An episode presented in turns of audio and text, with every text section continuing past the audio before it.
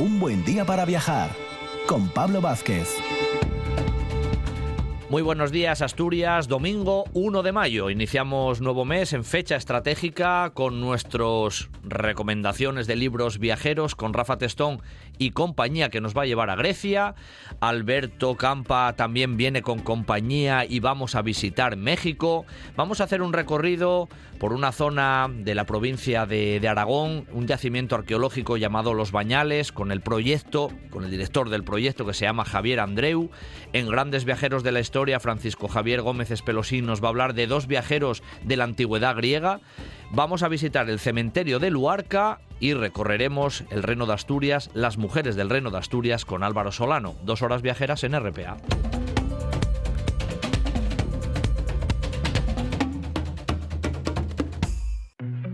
Patrocina este programa Margemar, gestión de pisos turísticos.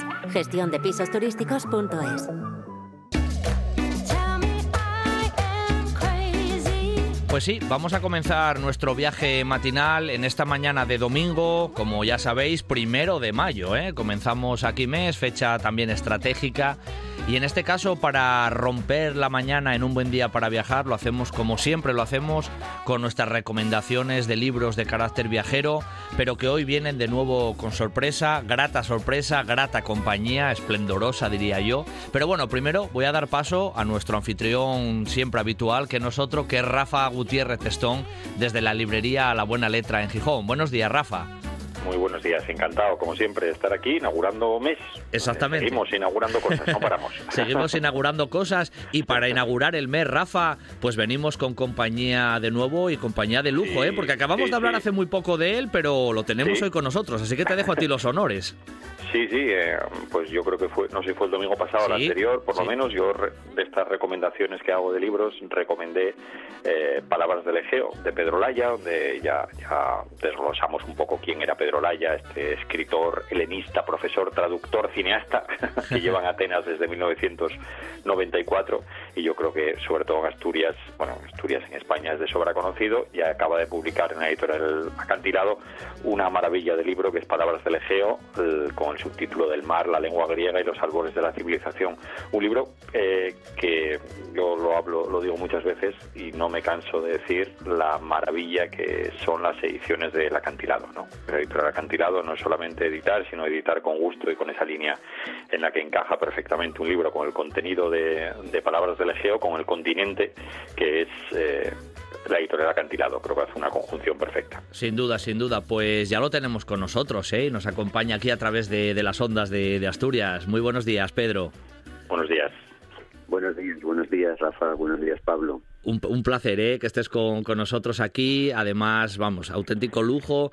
Bueno, debemos decir que, que Pedro Olaya es asturiano de, de nacimiento, aunque como decía Rafa, está por tierras griegas desde hace ya unos cuantos años. Es- esa es la primera pregunta que te voy a hacer, ¿eh, Pedro. ¿Cómo un asturiano acabó en territorio griego, ahí viviendo y trabajando y demás?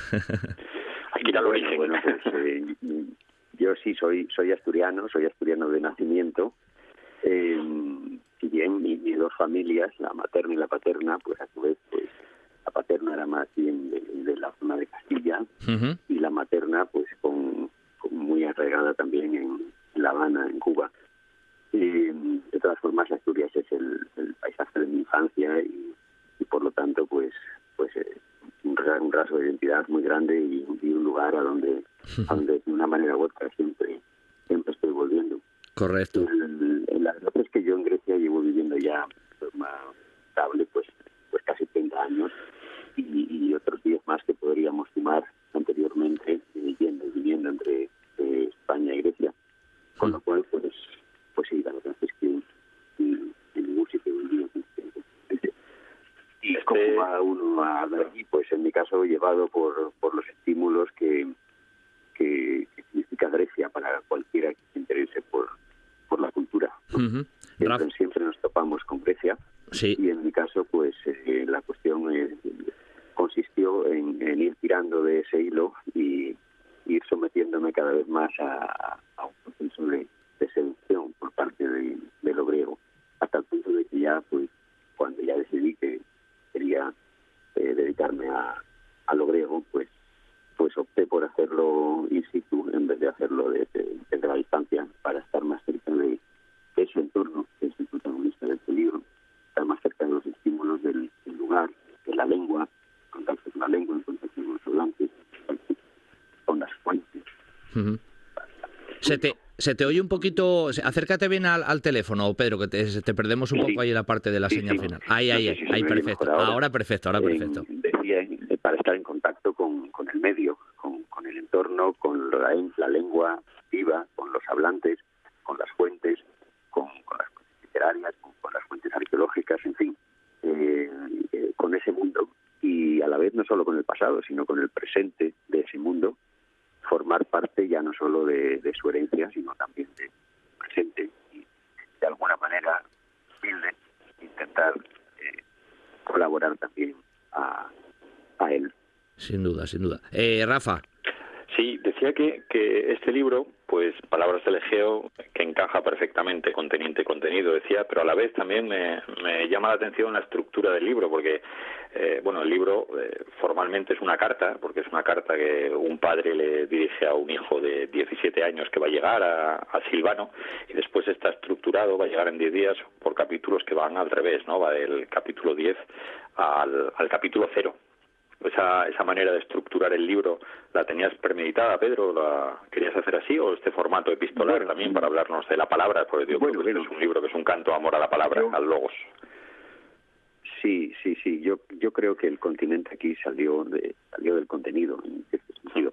Es decir, que, fue poco a poco el contenido el que fue determinando o, inspirando un, continente capaz de capaz de contenerlo, capaz de darle una estructura eh, lo más lo más legible y, lo más atractiva posible.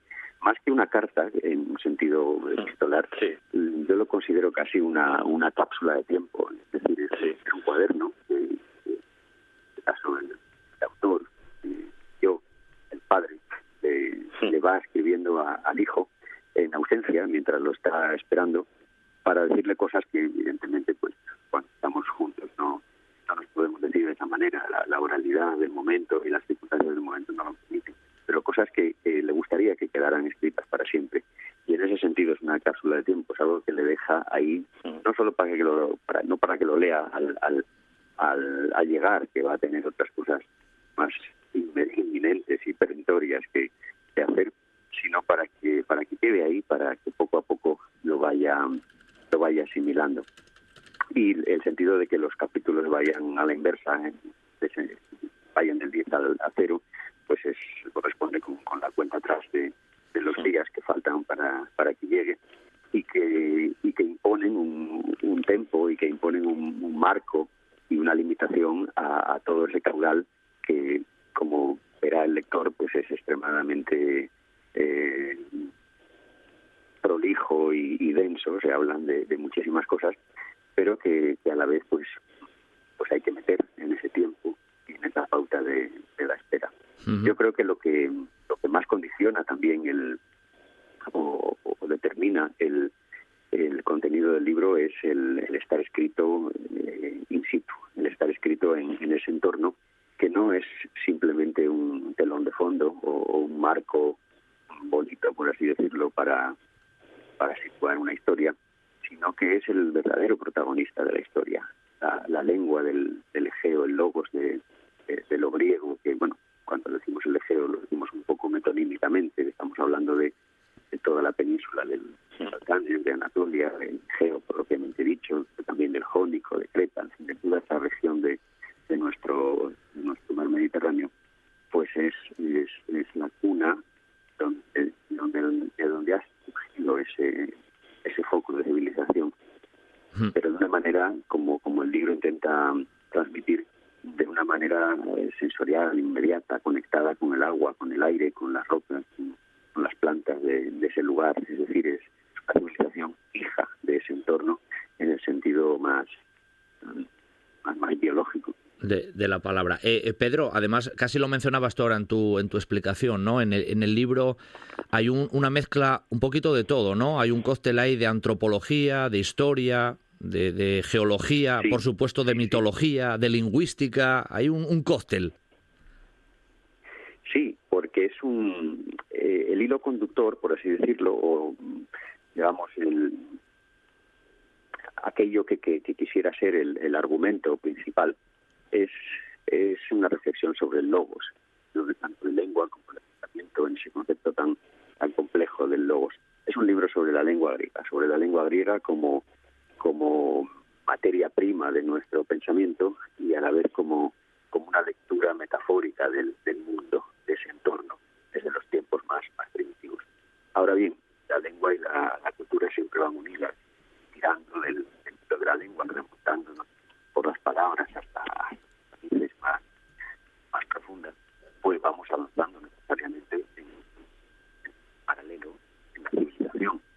Y ahí, claro, ahí tenemos que echar mano a la antropología, a la filosofía, a la historia, a todas estas otras disciplinas, por supuesto a las fuentes que, nos proporcionan la filosofía, la, teología, la, lingüística, y también a, herramientas eh, de investigación actuales eh, que están aportando nueva luz sobre la de las evidencias del pasado, como son la genética, como, como es la, geología, el análisis de materiales, eh, bueno, pues todo, tipo de, disciplinas nuevas que, interactuando están ampliando cada vez más nuestra nuestro conocimiento del, pasado y del mundo por sin duda. Entonces eh, es un libro sobre la Grecia anterior a la Grecia que, todos damos por conocida, por así decirlo, a partir de Homero, y muy anterior, es decir, que se remonta milenios hacia, hacia atrás pero que a la vez es la, es la base de todo eso que después consideraremos nuestra, propia civilización. Eh, Rafa, te dejo, te dejo a ti la última. Sí, mira, hay una. Voy, a leer un fragmento del final porque me parece muy interesante para contar un poco lo, que es este libro. Contaba que es una larga carta, bueno, larga carta, como explicaba, es un, un cuaderno de notas, 10 diez, capítulos por 10 días. Pero a, mí me gusta porque, aparte de tener una mirada hacia el pasado, tiene una mirada hacia el futuro. Y al final, escribe Pedro, ahí está el marejeo, ahí está el marejeo esperándote, tan hermoso y brillante como cada verano. El mar ha sido siempre vía de civilización, por eso esta cultura ha sido civilizadora por excelencia. Hoy, más que nunca, navegamos todos en el mismo barco hacia un futuro incierto y frágil donde junto a la secular explotación del hombre por el hombre parece vislumbrarse algo peor aún, la indiferencia del hombre hacia el hombre. Me preocupa por vosotros, Silvano. Tener un hijo es como tener siempre algo en el fuego, y me preocupo, y me preocupa por los otros, como de costumbre. No sé si lo conseguiremos juntos, no sé si alcanzaremos la cordura que requiere nuestra capacidad de destrucción. No sé si nos daremos cuenta a tiempo de que lo necesario no es tanto resistir, sino cambiar. No sé si nos arrollará la inercia. Me parece precioso de, dedicar esto sobre todo a bueno a ese silvano que está llegando que al final es hacia todos nosotros y me gusta el, el no sé la incertidumbre siempre por llegar no que también volvemos a, casi a la, filosofía griega al no saber para llegar al conocimiento. sí sí, así es bueno lo, que has leído el pasaje que has leído es casi eh, uno de los, los párrafos finales del libro. Y bueno se hace todas esas preguntas y otras más dejando, claro, interrogantes abiertos. El, futuro siempre siempre está bien. Lo que pasa es que, bueno, que nuestra conciencia del, presente y, por supuesto, del pasado eh, es lo que tenemos para, para iluminarnos en nuestras decisiones de, cara al futuro. Eh, creo que es precisamente la inconsciencia el, el arma más peligrosa. Hemos, hemos tenido muchas ocasiones de comprobar cómo la, cómo la inconsciencia mata y destruye. Y en estos momentos el, el tocar conciencia de lo que somos, de lo que hemos sido, del, recorrido que hemos recorrido, hemos hecho juntos como, como humanidad, pues tiene que tiene que orientarnos a la hora de, de tomar las decisiones que tenemos por delante. Eh, bueno, en estos minutos ha sido siempre fantástico, ¿no? Escuchar tanto a, Rafa ¿eh? en sus intervenciones siempre perfectas en el programa, como sobre todo hoy a nuestro invitado especial, a Pedro Olaya, que nos ha acompañado estos minutos con su Palabras del Egeo, el mar, la lengua griega y los albores de la civilización en la editorial Acantilado, que por supuesto es una narración deliciosa y que a todos nuestros oyentes siempre pues les aconsejamos ¿no? estas lecturas y por supuesto hoy especialmente Palabras del Egeo. Eh, Pedro, te mando un abrazo muy fuerte desde, desde Asturias, agradeciéndote eh, que hayas colaborado y entrado con nosotros tan amablemente y te emplazamos para una próxima ocasión que no tarde en llegar. un abrazo muy fuerte, eh, gracias. Eh. Un abrazo, gracias, un abrazo y gracias por ayudar que, a, que los libros se encuentren a sus lectores. Eso es, eso es. Y Rafa, a ti por supuesto, gracias como siempre también. Un abrazo. Un abrazo muy fuerte y recomendar este libro de lectura lenta en estos tiempos apresurados. Correcto, muy bien. Gracias a los dos. Hasta la próxima. Gracias. Hasta la próxima. Hasta luego. Hasta luego. El mercado del alquiler turístico no tiene techo y tú puedes ser parte del crecimiento. En Margemar, gestión de pisos turísticos, gestionamos tu segunda vivienda para que disfrutes de los beneficios sin preocuparte de nada. Da. Con 11 años de experiencia y el mejor posicionamiento en Internet, somos líderes del sector. Tu segunda vivienda, nuestra primera preocupación. Visita gestiondepisosturísticos.es y despreocúpate. Sidrería Parrilla La Carballera de Granda. La calidad, la atención y el servicio de siempre con la seguridad de hoy. Menú del día, terraza con atención personalizada, reservas en el 985 13 70 25. Sidrería Parrilla La Carballera de Granda. Para disfrutar de la vida.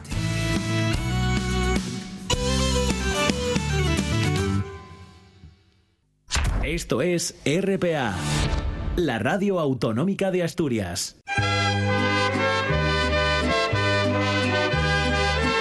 Un buen día para viajar con Pablo Vázquez.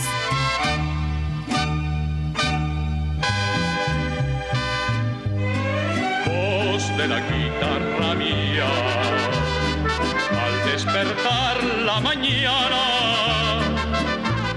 quiere cantar su alegría a mi tierra mexicana. Hombre, si preguntamos ahora a cualquier oyente que nos estáis escuchando a qué país vamos a ir en nuestros recorridos con nuestro viajero empedernido Alberto Campa, hoy no falla ninguno, ¿eh? Sí, evidentemente nos vamos a ir a, a México y sí, nos acompaña Alberto Campa, pero de nuevo en esta ocasión no viene solo. Buenos días, Alberto. Hola Pablo, buenos días. Bueno, hoy era muy fácil, ¿eh? es que solo ya con la música no, no da opción al error. No, no hace falta ni pedir el comodín del público, ¿eh? no, no, hoy no hace falta ningún comodín. Bueno, que decía yo, Alberto, tú estás siempre con nosotros, pero hoy no vienes solo, además vienes con una compañía, vamos, espectacular para la sección. Pues sí, la verdad es que eh, hay que decir que, que da gusto eh, que muchas veces nos acompañen viajeros, pero hoy hoy es más que un viajero, hoy es un gran viajero, de hecho, de las personas que más ha viajado por, por vamos, por el mundo. Eh, nació en Figueras, vive en Rosas, ahí en esa costa tan bonita catalana, uno de los primeros sitios que yo conocí cuando empecé a viajar. Y la verdad es que bueno, nos conocimos tarde, pero bueno, somos casi almas gemelas, viajamos también así muy muy de un estilo muy parecido los dos. Y bueno, pues eh, tengo que presentar eso a, a, a Carlos Useros, una de las personas más viajadas del mundo y que bueno, pues tenemos la suerte de, de tenerlo aquí también en España con nosotros. Y hoy nos va a acompañar pues porque él conoce muy bien México. Yo yo estuve dos veces, pero siempre en la misma zona, pero él estuvo varias veces y encima bueno, pues conoce prácticamente todo, todo el país muy, muy, muy bien. Bueno, pues Carlos, buenos días, ¿eh? bienvenido. Hola Pablo, hola Alberto, ¿qué tal? Buenos días. Pues claro, por un placer estar aquí con, con gente como, como, vosotros. Hombre, hombre, no, y además con esa con esa presentación que te ha hecho Alberto, que tú diciendo él de ti que eres un gran viajero, pues bueno, en que entre los dos, vamos, habéis estado directamente en todo en todo el mundo. Pero bueno, hoy vamos a visitar con, con vosotros este país inmenso, ¿no? Porque al fin y al cabo México da, da para mucho. Casi os pregunto un poquitín también de cara a los dos, ¿cómo, cómo fue o cómo es la llegada al país? Eh, ¿Cómo llegasteis? Bueno, ya Alberto nos dijo que estuvo un par de veces. Bueno, un poco de introducción. Pues mira, sí, le, doy paso yo ahora enseguida a, a, Carlos, eh, como siempre hacemos, sí, yo, yo la primera vez estuve a finales de los años 80, eh, bueno, de aquella trabajaba pues en, el mundo de, agencias de viaje y, estuve conociendo toda esa zona de Cancún, toda esa zona de, de la península del Yucatán, de la que después hablaremos un poquito, y después volví otra vez también pues a esa zona eh, de Mérida y de Valladolid ya en este siglo, y bueno, pues vas notando un poco los cambios, pero de un país que generalmente mm, es bastante clásico, eh, mm, eso es un, aliciente en él, porque la verdad es que presta mucho. Y bueno, yo creo que Carlos también nos contará pues que, ha estado también varias veces. Sí, bueno, eh, estuve hace muchos años, he estado como cuatro o cinco veces en México y sobre todo lo que nos atrae mucho de México son el tema de, las playas, ¿no? Mucha gente, bueno, pues va va para, para la, zona de, de, Yucatán, ¿no? Sobre todo. Y bueno, es decir, que últimamente, hace bueno hace poco que he regresado de ahí, y siempre es un país que, bueno que para abarcarlo necesita mucho tiempo y sobre todo la, calidez de, los mexicanos que es increíble no de los países que que, que continúas yendo porque bueno te sientes muy cómodo no bueno deciros que, que aquí en, el, en, México pues hay, hay 32 estados y 31 más, más la capital y que eh, si, hubo una reforma política que cambiaron la, la constitución y también cambiaron, eh, digamos, lo que es el nombre. Antes se llamaba el México DF, o defectuoso, como le llamamos algunos, y ahora ya se llama Ciudad, Ciudad de México. Entonces, bueno, pues cuando cayó el Imperio Azteca, eh, en 1521, bueno, a través de, de Cortés, eh, lo que pasó fue que debajo había, había un lago, el lago Texcoco, y que, bueno, que ellos iban en canoas, los, eh, los aztecas, y cuando los, españoles pues consiguieron hacerse con el poder, pues drenaron el lago, gas salado, y construyeron sobre las ruinas. Antiguamente se llamaba Tenochtitlán, y Andrés Cortés le puso el, nombre de Ciudad de México, luego pasó a, Distrito Federal y ahora le ha vuelto a poner eh, Ciudad de México, ¿no? Y básicamente lo que yo recomiendo es, bueno, pues visitar lo que es el centro histórico, ¿no? También decir que, normalmente el nivel del agua sube, o sea, si, cada año se va hundiendo más la, ciudad, por, por, tristeza de, bueno, de, los, de, los, de las personas que, que les gusta viajar, ¿no? Y que hay un, pues, un lugar que el agua se va, subiendo el nivel, pues no hace mucha gracia. O sea, que yo les animo a que, lo visiten porque vale mucho, mucho la pena. Eh, luego, el tema de recorrer México Centro Histórico, eh, hay una, unas zonas que hay que tener presentes, como por ejemplo el, el, Zócalo, que sería la, la, Plaza Mayor, que es el centro geográfico de, la ciudad, donde tienes exhibiciones, eh, tienes también lo que es la bandera, monumento a la bandera, el Palacio Postal de Minería, eh, el, el, o sea, lo que es el antiguo ayuntamiento y sobre todo la catedral, ¿no? Es espectacular. Y lo que hace mucha gente se sube a uno de estos edificios de la parte alta porque tienes muy buena vista y, puedes controlar muy bien lo que está pasando. siempre hay, siempre hay, bueno, está pasando alguna cosa en, el centro, ¿no? Luego, el, otra de las zonas que queda al lado, que es el Templo Mayor, que son los, los mexicas, que le llamamos aztecas, ¿no? Sería lo mismo eh, tenían pues era un centro donde tenían bueno pues lo más importante no hacían todas las ceremonias eh, cuando por ejemplo nombraban a alguien eh, algún cargo, algún cargo o cuando se moría alguien en alguna ceremonia eh, era era donde la cultura azteca pues eh, digamos eh, donde se sentía más más, más cómodo no hmm. y bueno y decir que dentro pues eh, habían habían edificios hasta 45 metros de alto y, bueno, que la, la, escultura, digamos, azteca, pues estaba sepultada bajo los edificios virreinales, ¿no? Y esto, bueno, pues sería lo que es un poco el centro histórico, aparte de lo que es la, el Palacio de Bellas Artes, que es un palacio funcional increíble, eh, que es eh, o sea, lo que es la arquitectura. Y ya tenemos obras de, de, de unos espectaculares eh, artistas como fueron Diego Rivera, Siqueiros Orozco, ¿no? que si no han visto algún mural se los recomiendo porque es impresionante. Y luego también eh, el, Palacio de Bellas Artes también se divide en, lo que es la, ópera, que es una, un edificio también muy impresionante en toda Latinoamérica y desde aquí hasta lo que es el Tócalos, eh, bueno, primero está la Torre Latina, que también te puedes subir ahí, que tiene 181 metros, como unos 40 y tantos pisos, y desde ahí tienes una vista impresionante del también. Hmm. Y si no, pues hay un, edificio de, de carros Slim, del magnate mexicano, eh, que también puedes subirte y no tendrías que pagar nada, y hay una cafetería arriba, bueno, tomarte un café, lo que fuera, que también tienes una buena vista. Y, que el Palacio de Bellas Artes se, se ubica en el Parque de Allende, y en el Parque de Allende, pues también es como un pulmón de la ciudad donde pues suelen pasar muchas cosas, ¿no? Conciertos o Y luego, bueno, eh, para un poco más en otro barrio, al lado, eh, encontramos Coyoacán, que también es un lugar para ver sería la Casa Azul de Frida Kahlo y de Diego Rivera, que es muy muy recomendable también. Eh, luego pasaríamos a Luis Barragán, que eh, también que es UNESCO, es el único ar- arquitecto eh, latinoamericano que individualmente pues, ha conseguido tener un pre- o sea, ese patrimonio de la humanidad en su casa taller. Eh, es un poco minimalista, es un poco así como el Niemeyer, el, el brasileño, pero es una pasada el, el espacio, en sus obras, los colores y tal, ¿no?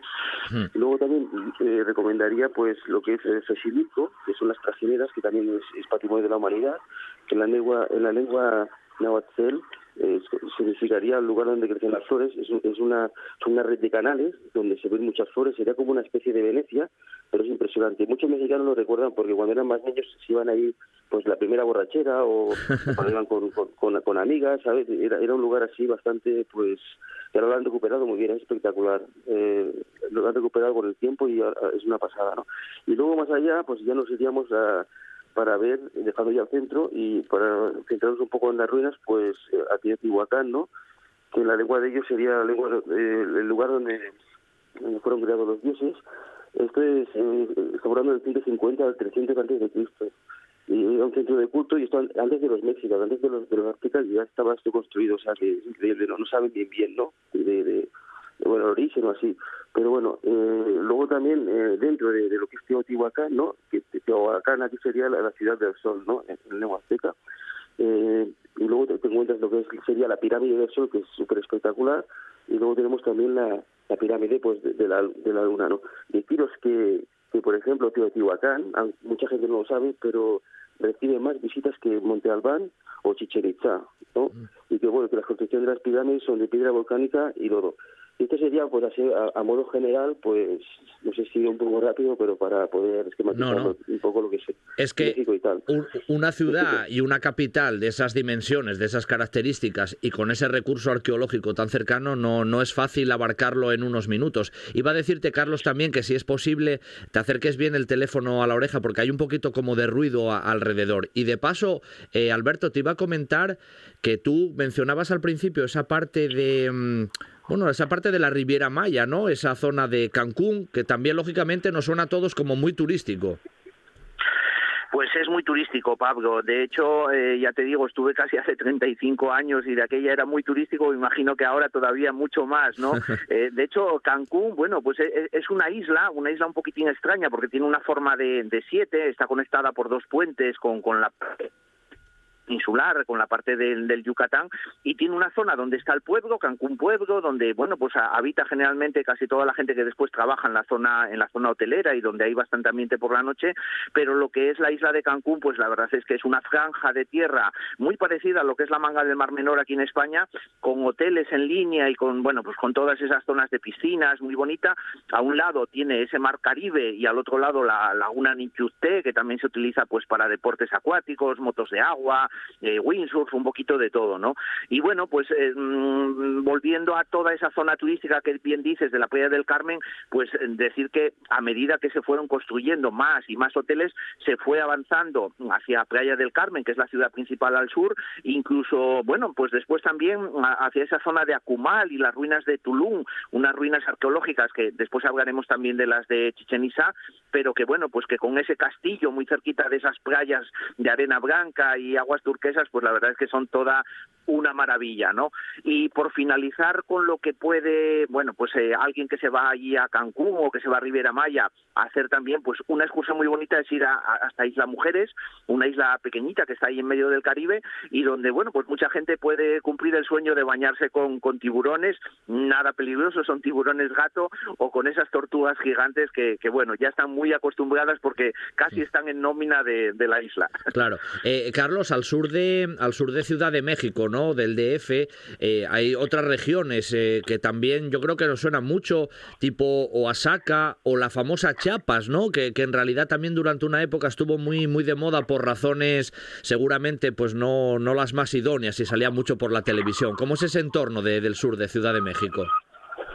Bueno, pensad que México siempre es una zona caliente, ¿no? Siempre está pasando cosas. Yo he vivido, he tenido la suerte de vivir ahí y conocer mucha gente y siempre te toca bueno, cuando estás en un sitio, pues dicen que pasa en otro, cuando estás en otro y así, pero siempre, siempre, bueno, eh, yo creo que es como todo, ¿no? Eh, si tú, bueno, pues visitas, eh, te trasladas y, bueno, y no haces nada del otro, pues bueno, es más difícil de que de que te encuentres en algún lugar donde donde estén donde ya donde estén baseando no entre entre las- los dos carteles o lo que fuera no entonces porque ellos si van fuera de las ciudades pues eh, se siguen unos a otros vacían o sea se dispara y tal y es, raro que entren dentro de las ciudades cuando pasa es que es un accidente no no es normalmente no miran de de no entrar en las ciudades, pero bueno, pues se, ha dado, se han dado casos.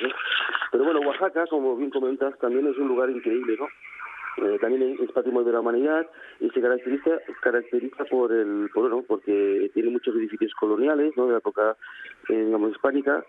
Y bueno eh, ahí estuvieron los, los zapotecos eh, sobre 500 800 después de Cristo no y tenemos bueno pues eh, la obra maestra sería lo que el, el- el monte Albat ¿no? que su lengua sería mo- montaña blanca no que está lleno de pirámides y, y estelas ceremoniales no centros de- de ceremonia y bueno, también eh, tener una enorme cancha de, de juego de pelota, que bueno, no sé si habéis visto alguna Sí. eh, algún documental o sí, cómo, cómo, es ese juego, ¿no? Que golpean la pelota, pues bueno, con la con la cadera, con los codos, con la rodilla y es, es una, una una cancha impresionante, ¿no? De, de muchos de muchos metros cuadrados. Y también bueno, hay, hay bastantes tumbas, no sé, hay una zona de como 170 tumbas y es una zona que bastante extensa, ¿no?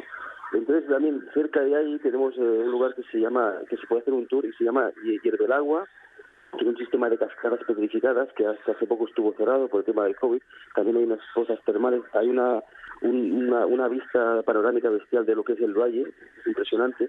Lo que pasa es claro, que como en, todo lugar, pues los indígenas son los, los que viven ahí, los que no se benefician, y el que hace el tour, el turismo, son los que se, se llevan el gato al agua, son los que, digamos, pues ganan, ganan dinero. Entonces, está- están haciendo ahora, intentando, pues, repartirlo todo un poco, equitativo, porque, claro, eh, no puede ser que los que viven ahí, pues, eh, no tengan para comer, o, o lo estén pasando mal y los demás, pues, estén lucrando, ¿no?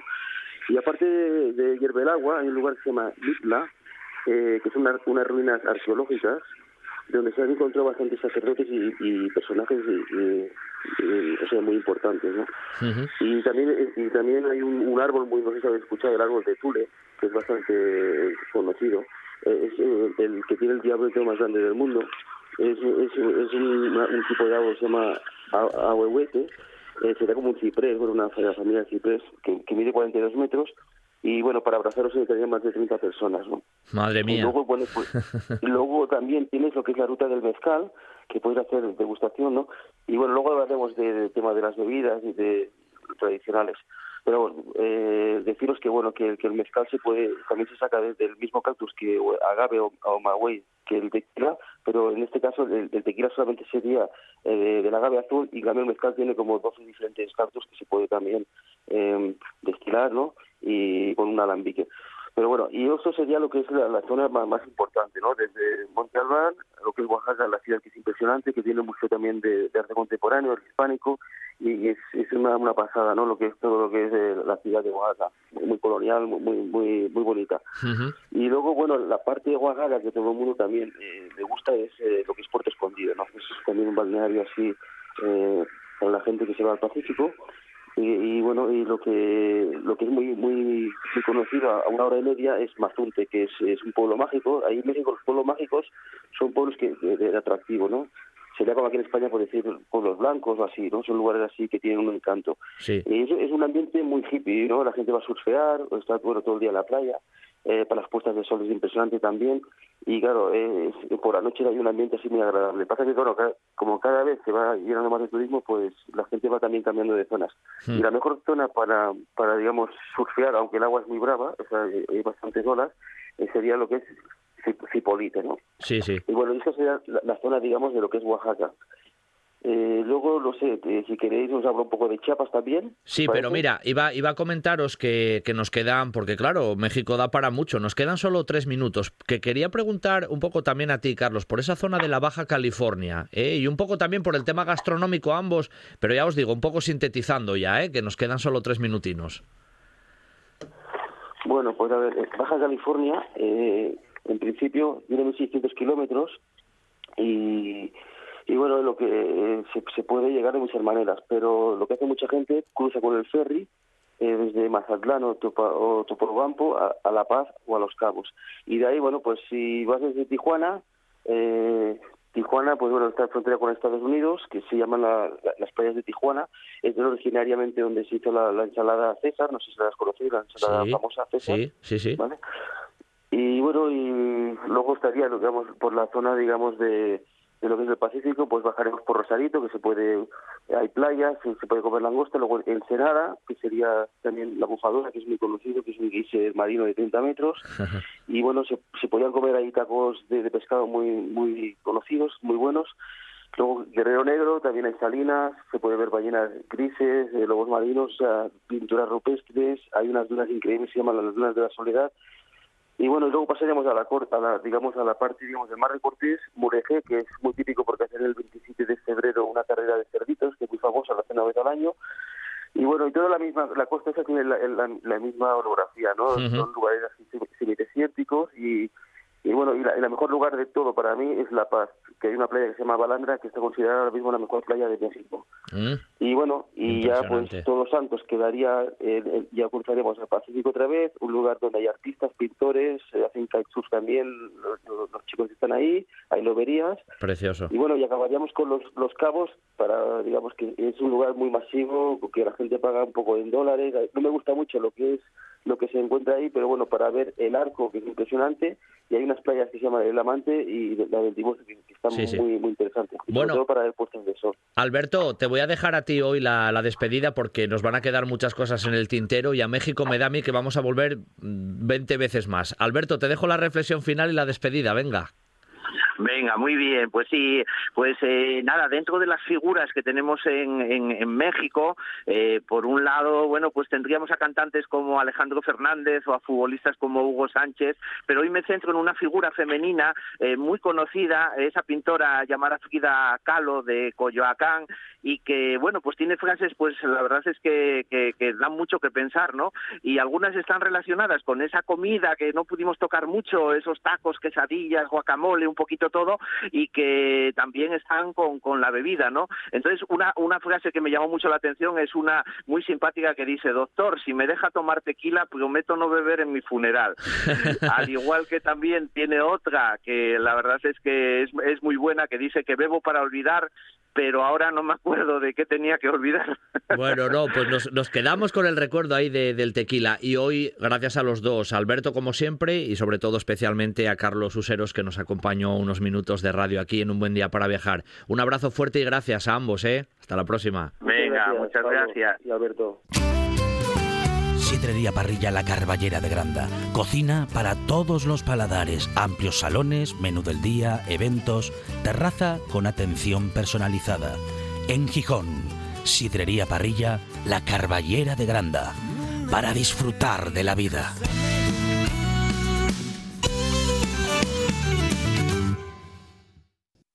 El mercado del alquiler turístico no tiene techo y tú puedes ser parte del crecimiento. En Margemar, gestión de pisos turísticos, gestionamos tu segunda vivienda para que disfrutes de los beneficios sin preocuparte de nada. Con 11 años de experiencia y el mejor posicionamiento en Internet, somos líderes del sector. Tu segunda vivienda, nuestra primera preocupación. Visita gestiondepisosturísticos.es y despreocúpate. Esto es RPA, la radio autonómica de Asturias.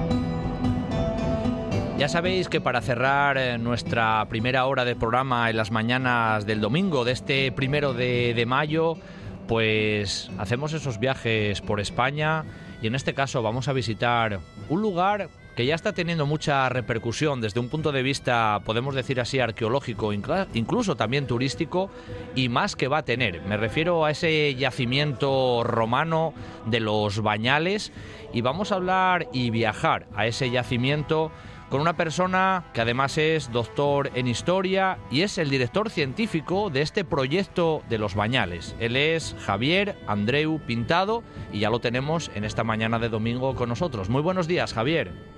¿Qué tal? Muy buenos días y encantado de estar con vosotros. No, encantados nosotros, ¿eh? de que a través de las ondas aquí de, la radio en Asturias nos traslades, ¿eh? casi radiofónicamente, a ese lugar.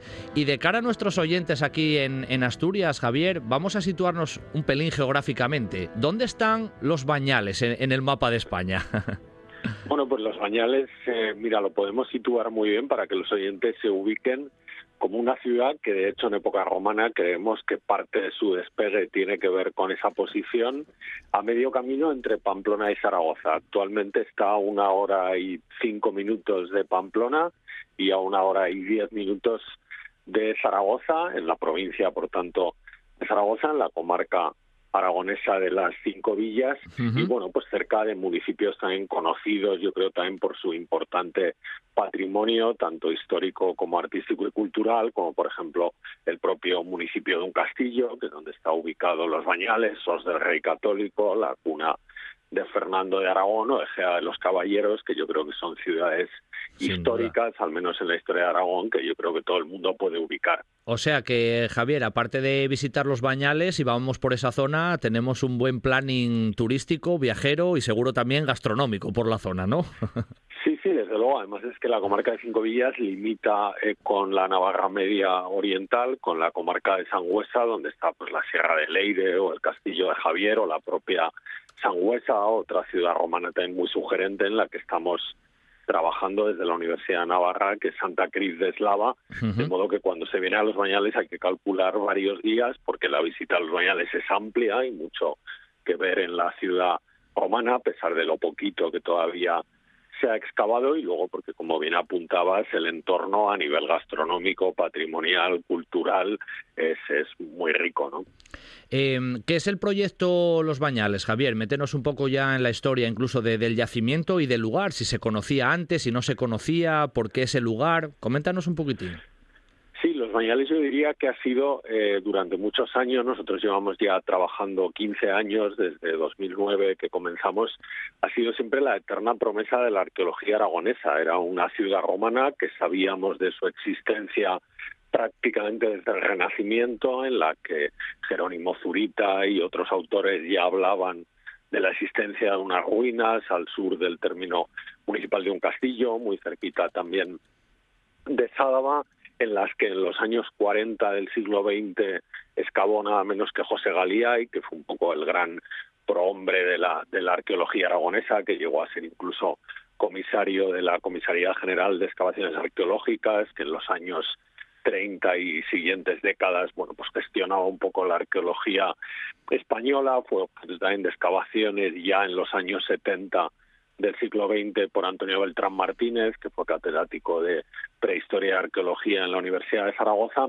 pero fueron dos intervenciones, bueno, pues cortas en el tiempo, de apenas cinco o seis años en el caso de Galía y en el caso de Beltrán respectivamente, y después, desde 1979, que fue la última campaña de excavaciones de Antonio Beltrán, pues esa ciudad romana quedó totalmente abandonada, quedó en el olvido para la ciencia y para la investigación y fue la Fundación Un Castillo la que en 2009 inició un proceso de recuperación que yo creo que además del el estandarte, digamos, de la investigación y de la arqueología ha tenido un estandarte clave que ha convertido los bañales en un yacimiento con cierta repercusión como tú comentabas, que es el de la difusión. No, no solo hemos querido excavar esa ciudad romana que está ahí para nuestro deleite y para conocer cómo eran y cuáles eran los problemas de las ciudades hispano-romanas, sino que hemos querido que esa arqueología eh, que hacemos ahí día a día se pueda seguir a través de redes sociales, de la página que tenemos en Instagram eh, o en Facebook o el canal de YouTube donde hacemos yo creo una buena pedagogía de esa arqueología que ha hecho bueno pues que el proyecto también haya recibido algunos premios tanto por parte del gobierno de Aragón como el premio Sísifo de la Universidad de Córdoba eh, bueno pues que han querido reconocer el potencial de difusión de dinamización y de explotación también turística que estamos tratando de dar a ese, a ese yacimiento. Al final, Javier, es como ese cóctel, ¿no? Que muchas veces decimos en el programa que ya no solamente es como tú dices el trabajo propiamente arqueológico, ¿no? El dar a la luz o sacar a la luz esos restos importantes, sino el trabajo de divulgación que hay por detrás, el aprovechamiento de esas nuevas tecnologías que ayudan a llegar a muchos lugares y además casi in situ y rápido, con lo cual mezcláis varias funcionalidades para, para dar a conocer el trabajo propiamente que, bueno, que lleváis desarrollando y que me imagino queda mucho todavía por sacar, ¿verdad, Javier?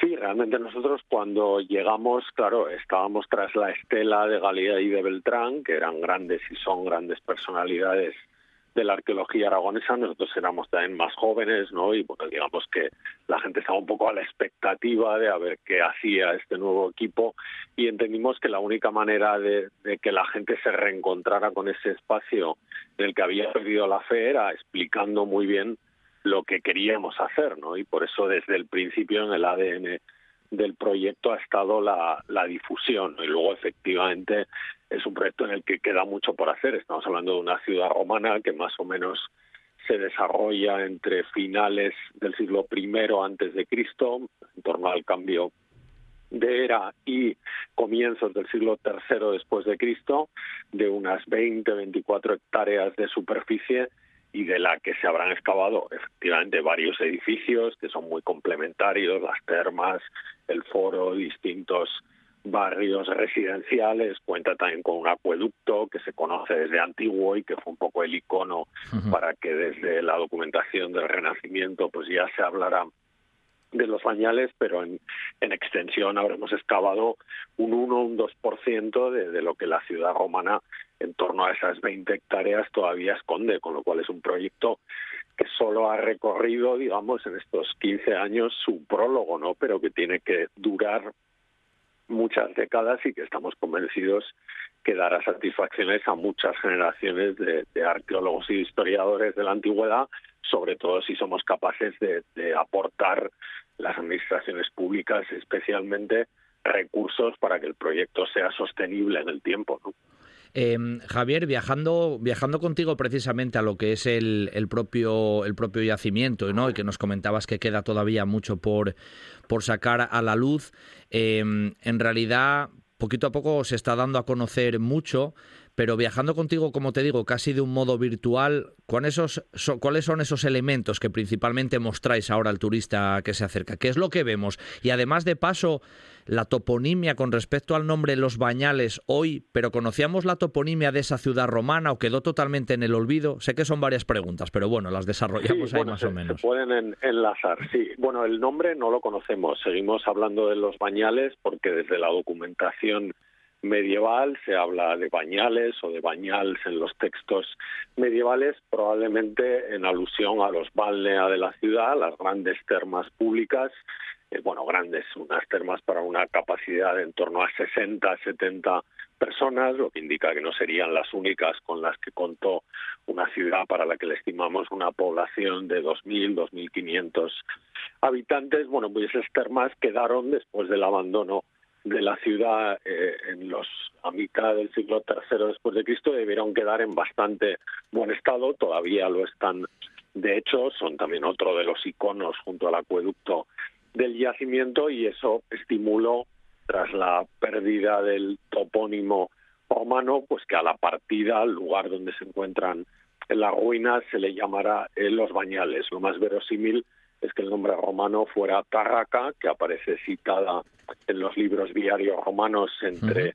Segia, que es la actual Gea de los Caballeros, y Cara, que es la actual Santa Cara, en las provincias de Zaragoza y de Navarra, respectivamente, y es una ciudad que nosotros siempre hemos subrayado que es muy paradigmática para conocer cuál era la curva, digamos, histórica de las ciudades hispano-romanas, al menos en el norte peninsular y de manera muy nítida en la parte más eh, noroccidental de la provincia tarraconense a la que pertenecía uh -huh. los bañales. Entonces el recorrido que ofrecemos a los visitantes en las visitas guiadas que periódicamente hacemos o que están abiertas también para cualquier asociación o cualquier grupo que quiera solicitar una fecha concreta para esa visita guiada, es también un recorrido por esa curva histórica de crecimiento, de consolidación y también de crisis y de abandono que experimentaron todas las cerca de 500 ciudades que hubo en la Hispania romana. El visitante puede ver el foro y el acueducto que corresponden al momento, digamos, del gran despegue urbanístico de la ciudad en época de Augusto, precisamente cuando se abre una vía que desde Caesar Augusta se dirige al Pirineo Central pasando al pie del yacimiento y, la ciudad se convierte en un gran escaparate del modelo romano de ciudad. El visitante puede también entrar, porque de hecho puede entrar, están muy bien conservadas en alzado, en las termas de la ciudad, que son una obra de época Flavia, finales del siglo I después de Cristo, que es cuando la ciudad adquiere, como tantas otras en Hispania, el título municipal y también puede visitar una serie de barrios, eh, uno de tipo residencial, aunque con algunos contextos comerciales y otro más bien artesanal, pero también con algunos contextos residenciales que obedecen a esa parte final de la vida de la ciudad, eso que últimamente se llama la crisis medio imperial en torno a Marco Aurelio, Cómodo, la fase final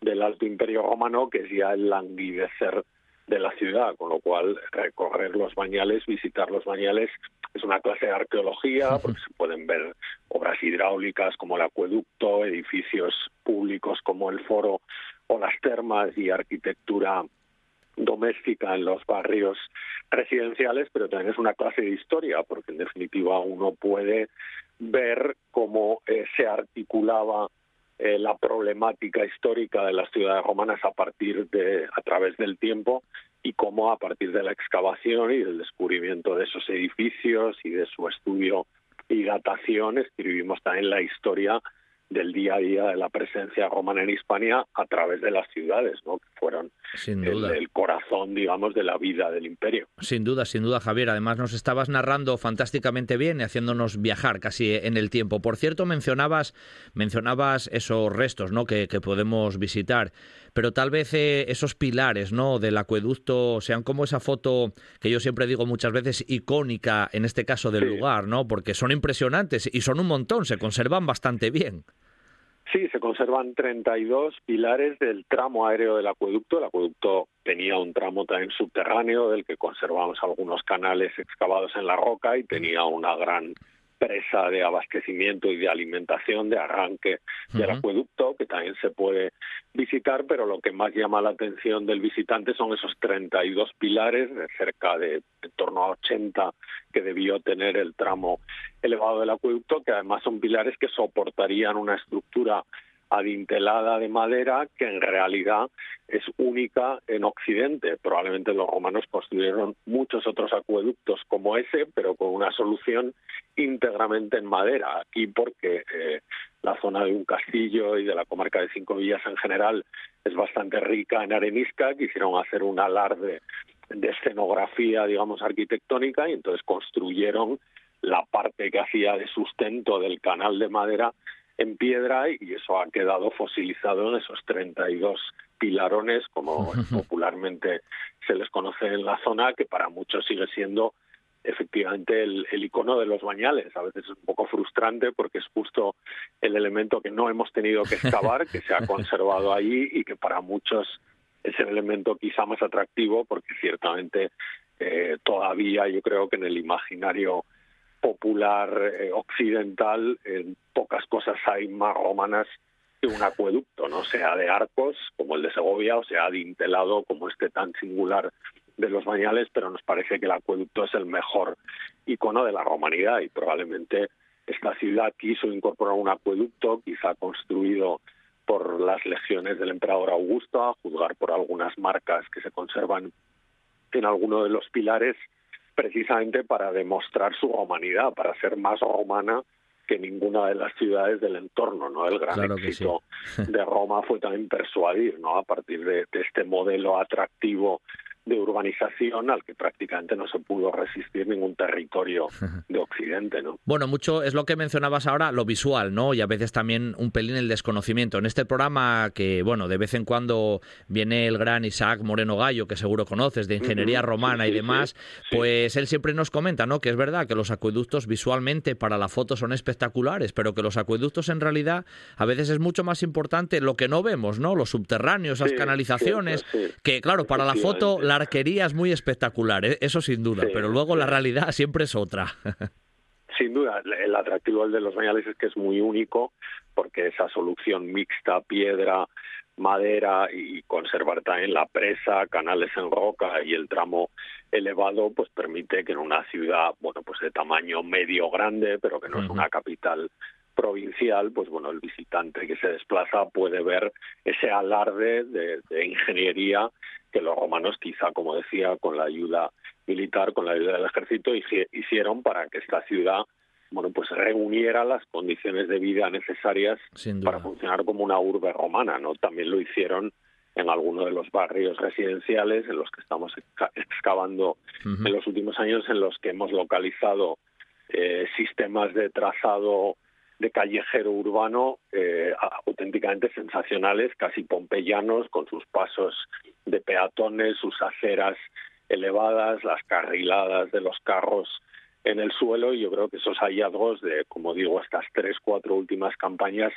han contribuido también a que la gente entienda que ese acueducto, que era el icono del yacimiento, se construyó porque había una ciudad con vida, con tráfico, con problemas muy parecidos a los nuestros y con un urbanismo casi casi digno de Vitruvio, ¿no? Totalmente eh, romano.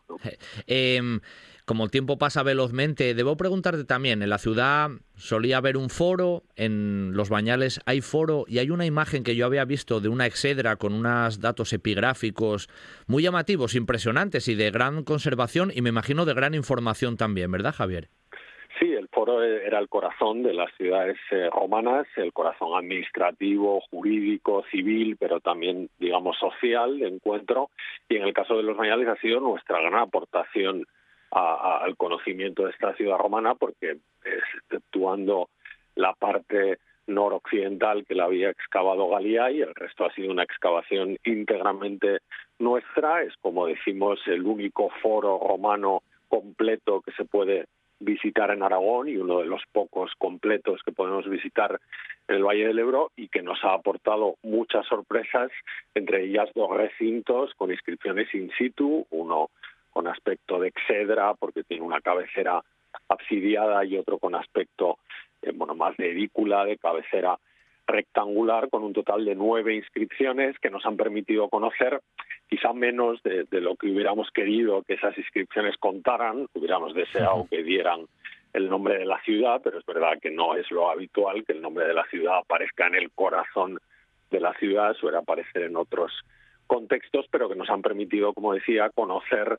eh, algunos de los nombres de las familias más influyentes eh, de ese núcleo urbano en época alto imperial, ¿no? Pues los Fabios, las Porcias, los Pompeyos, ¿no? Que se unen a los ya conocidos Atilios, cuyo monumento funerario en uno de sus recintos, en una de sus propiedades rurales, se puede visitar también en muy buen estado de conservación. También es otra de esas joyas próximas a los bañales en el municipio de Sálava, a menos de tres kilómetros del área arqueológica, ¿no? Con lo cual el foro nos ha servido también como termómetro para pulsar la historia de la ciudad, conocer el nombre de sus más influyentes habitantes y luego nos ha obsequiado con un repertorio escultórico, además de otras inscripciones que aparecieron en la excavación, absolutamente sensacional, uno de los mejores, yo creo, también del norte peninsular. Yo animaría a los oyentes a que se den una vuelta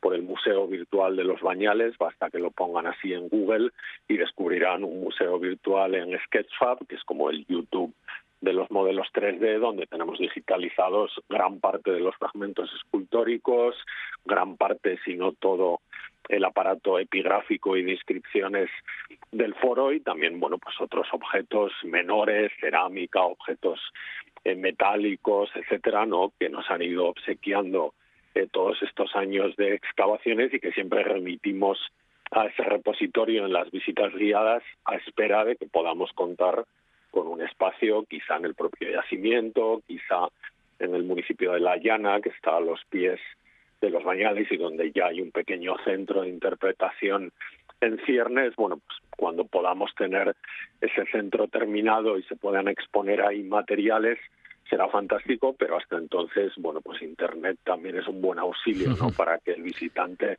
vea eso que en la visita al yacimiento, pues no le podemos mostrar, pero de lo que indudablemente tenemos que hablar y hoy a través de la radio y a través de tu voz también nos has traído aquí a un buen día para viajar en, la RPA, en la radio de Asturias, ese fantástico yacimiento de los Bañales, en este caso en tierras de, Aragón, casi ahí en la zona fronteriza con, con, Navarra, y todo nos lo contó magistralmente bien y además siempre con mucha amabilidad el que es su director, vamos a decir, científico de ese proyecto Los Bañales, Javier Andreu Pintado, que ha sido un placer tenerle aquí. Javier, te mando un abrazo muy fuerte desde Asturias, dándote las gracias y seguro que volveremos a hablar. Muchas gracias.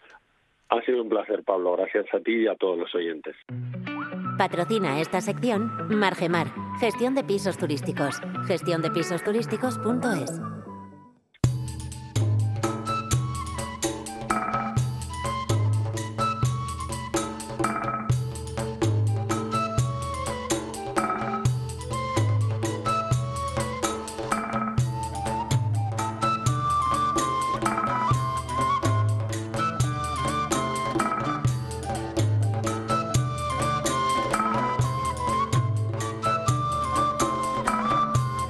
pedazo de segunda hora viajera que tenemos en un buen día para viajar en esta mañana, ya sabéis, primero de, mayo estrenamos mes. Lo vamos a hacer con grandes viajeros de la historia. Además, vamos a viajar también en nuestra tierra, a ese mítico cementerio de Luarca y a la historia que él encierra. Y también en Mujeres del Reino de Asturias vamos a hablar del ámbito de Ramiro I, de Nepociano, pero ahora lo que toca, grandes viajeros de la historia, que además hoy va a ser un doble, un doble viaje, porque en realidad vamos a traer prácticamente a dos. Vamos a viajar al mundo griego antiguo, que también hubo grandes viajeros en la historia. Para hablar de esta sección, de viajes en la antigüedad y de estos viajeros griegos de los cuales hoy vamos a tratar, nos acompaña el catedrático de Historia Antigua en la Universidad de Alcalá, autor de muchísimos libros sobre el mundo griego antiguo, también sobre España y la antigüedad, eh, pues un montón de conferencias, artículos en revistas especializadas, etcétera, etcétera. Él es Francisco Javier Gómez Espelosín. Muy buenos días, Francisco. Hola, buenos días. Encantado de estar con vosotros. Bueno, encantado yo de que estés con nosotros aquí a través de las ondas de, Asturias.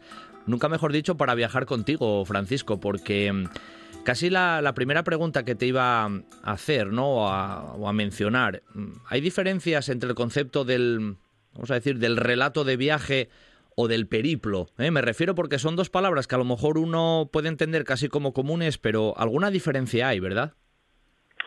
Sí, sí, hay una diferencia importante porque periplo tal cual lo que lo que remite es a una exploración de las costas, de la línea de la costa, en la que se van reflejando los diferentes accidentes eh, significativos, cabos, eh, promontorios, eh, y su finalidad teóricamente era la de indicar a los navegantes el camino a seguir, mm, aunque realmente lo que tenemos de esos periplos son muy pocos y ya tienen una factura literaria más destacada.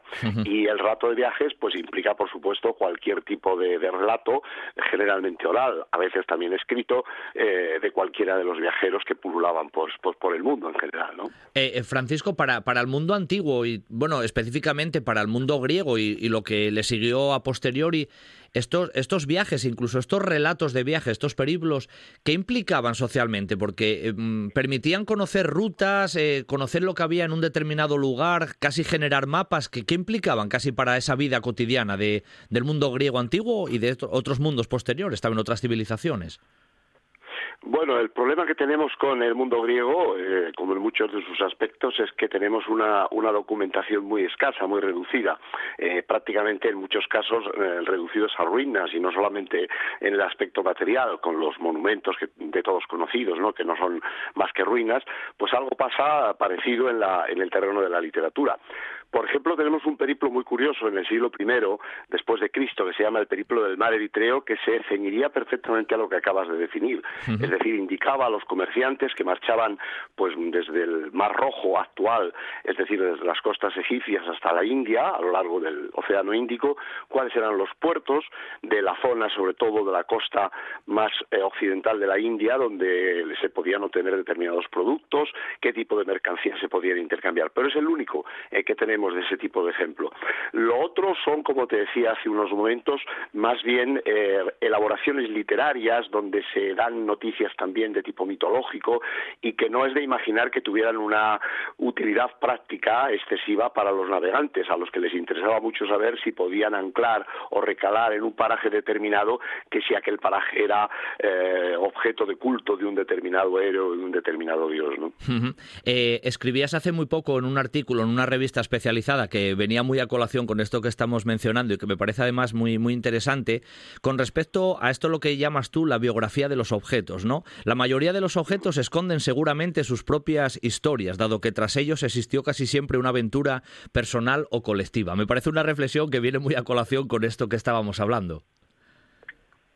Sí, porque realmente en muchos casos eh, no tenemos el relato propio en sí, es decir, las palabras del, individuo que viajó, ni siquiera que dejase por escrito, sino que tenemos un objeto curioso, hay muchos, yo en ese trabajo que mencionas pongo algún ejemplo significativo, pero se podría ampliar mucho más, que efectivamente detrás de ellos tienen toda una historia, una historia de viaje que revela que sus protagonistas o sus eh, propietarios, eh, originales o, secundarios, pues tuvieron una serie de, aventuras, una serie de, peripecias que iban vinculadas a, ese objeto en cuestión. Claro, claro. Hoy, hablando de aventuras y peripecias, pues vamos a, vamos a tratar a un par de estos personajes, ¿no? Que, que vienen también un poquitín en relación con esto que estábamos ahora tratando, de estos viajes en la antigüedad del mundo griego, y que no hay muchas referencias a ellos, y por lo que también nos comentas muchas veces, Francisco, em, casi podemos decir que a veces se quedaban casi con lo, con lo esplendoroso o con lo que les parecía fuera de lo normal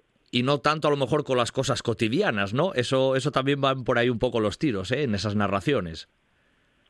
Bueno, evidentemente eh, ellos tenían su propia perspectiva del mundo que no coincide con la nuestra. Es decir, las expectativas que tenemos nosotros cuando acudimos a un relato de este tipo no son las que, las que estos autores revelan y a ellos efectivamente muchas cosas que a nosotros nos interesaba conocer de tipo cotidiano no las mencionan porque las, las consideraban carentes de interés. Claro. Sin embargo, eh, algunas cosas excepcionales, eh, por ejemplo, una marea que para nosotros, para la mayoría de las personas, y no quiero deciros a vosotros que estáis ahí en Asturias, al lado del, del Cantábrico, pues sabemos perfectamente todos lo que son, pero los griegos no, y por tanto un fenómeno como una marea pues requería una, una expectativa, una, una descripción que en teoría a nosotros nos parecería un poco excesiva y fuera de lugar. Es decir, que iba un poco en consonancia ¿no? con la eh, tesitura de la época, con la percepción que tenían del mundo en la época, etcétera, ¿no? Eh, hoy traíamos, como, como te decía, y a nuestros oyentes dos, dos de estos viajeros, ¿no? Eh, creo, si no me equivoco, Piteas y, Escilax, ¿eh?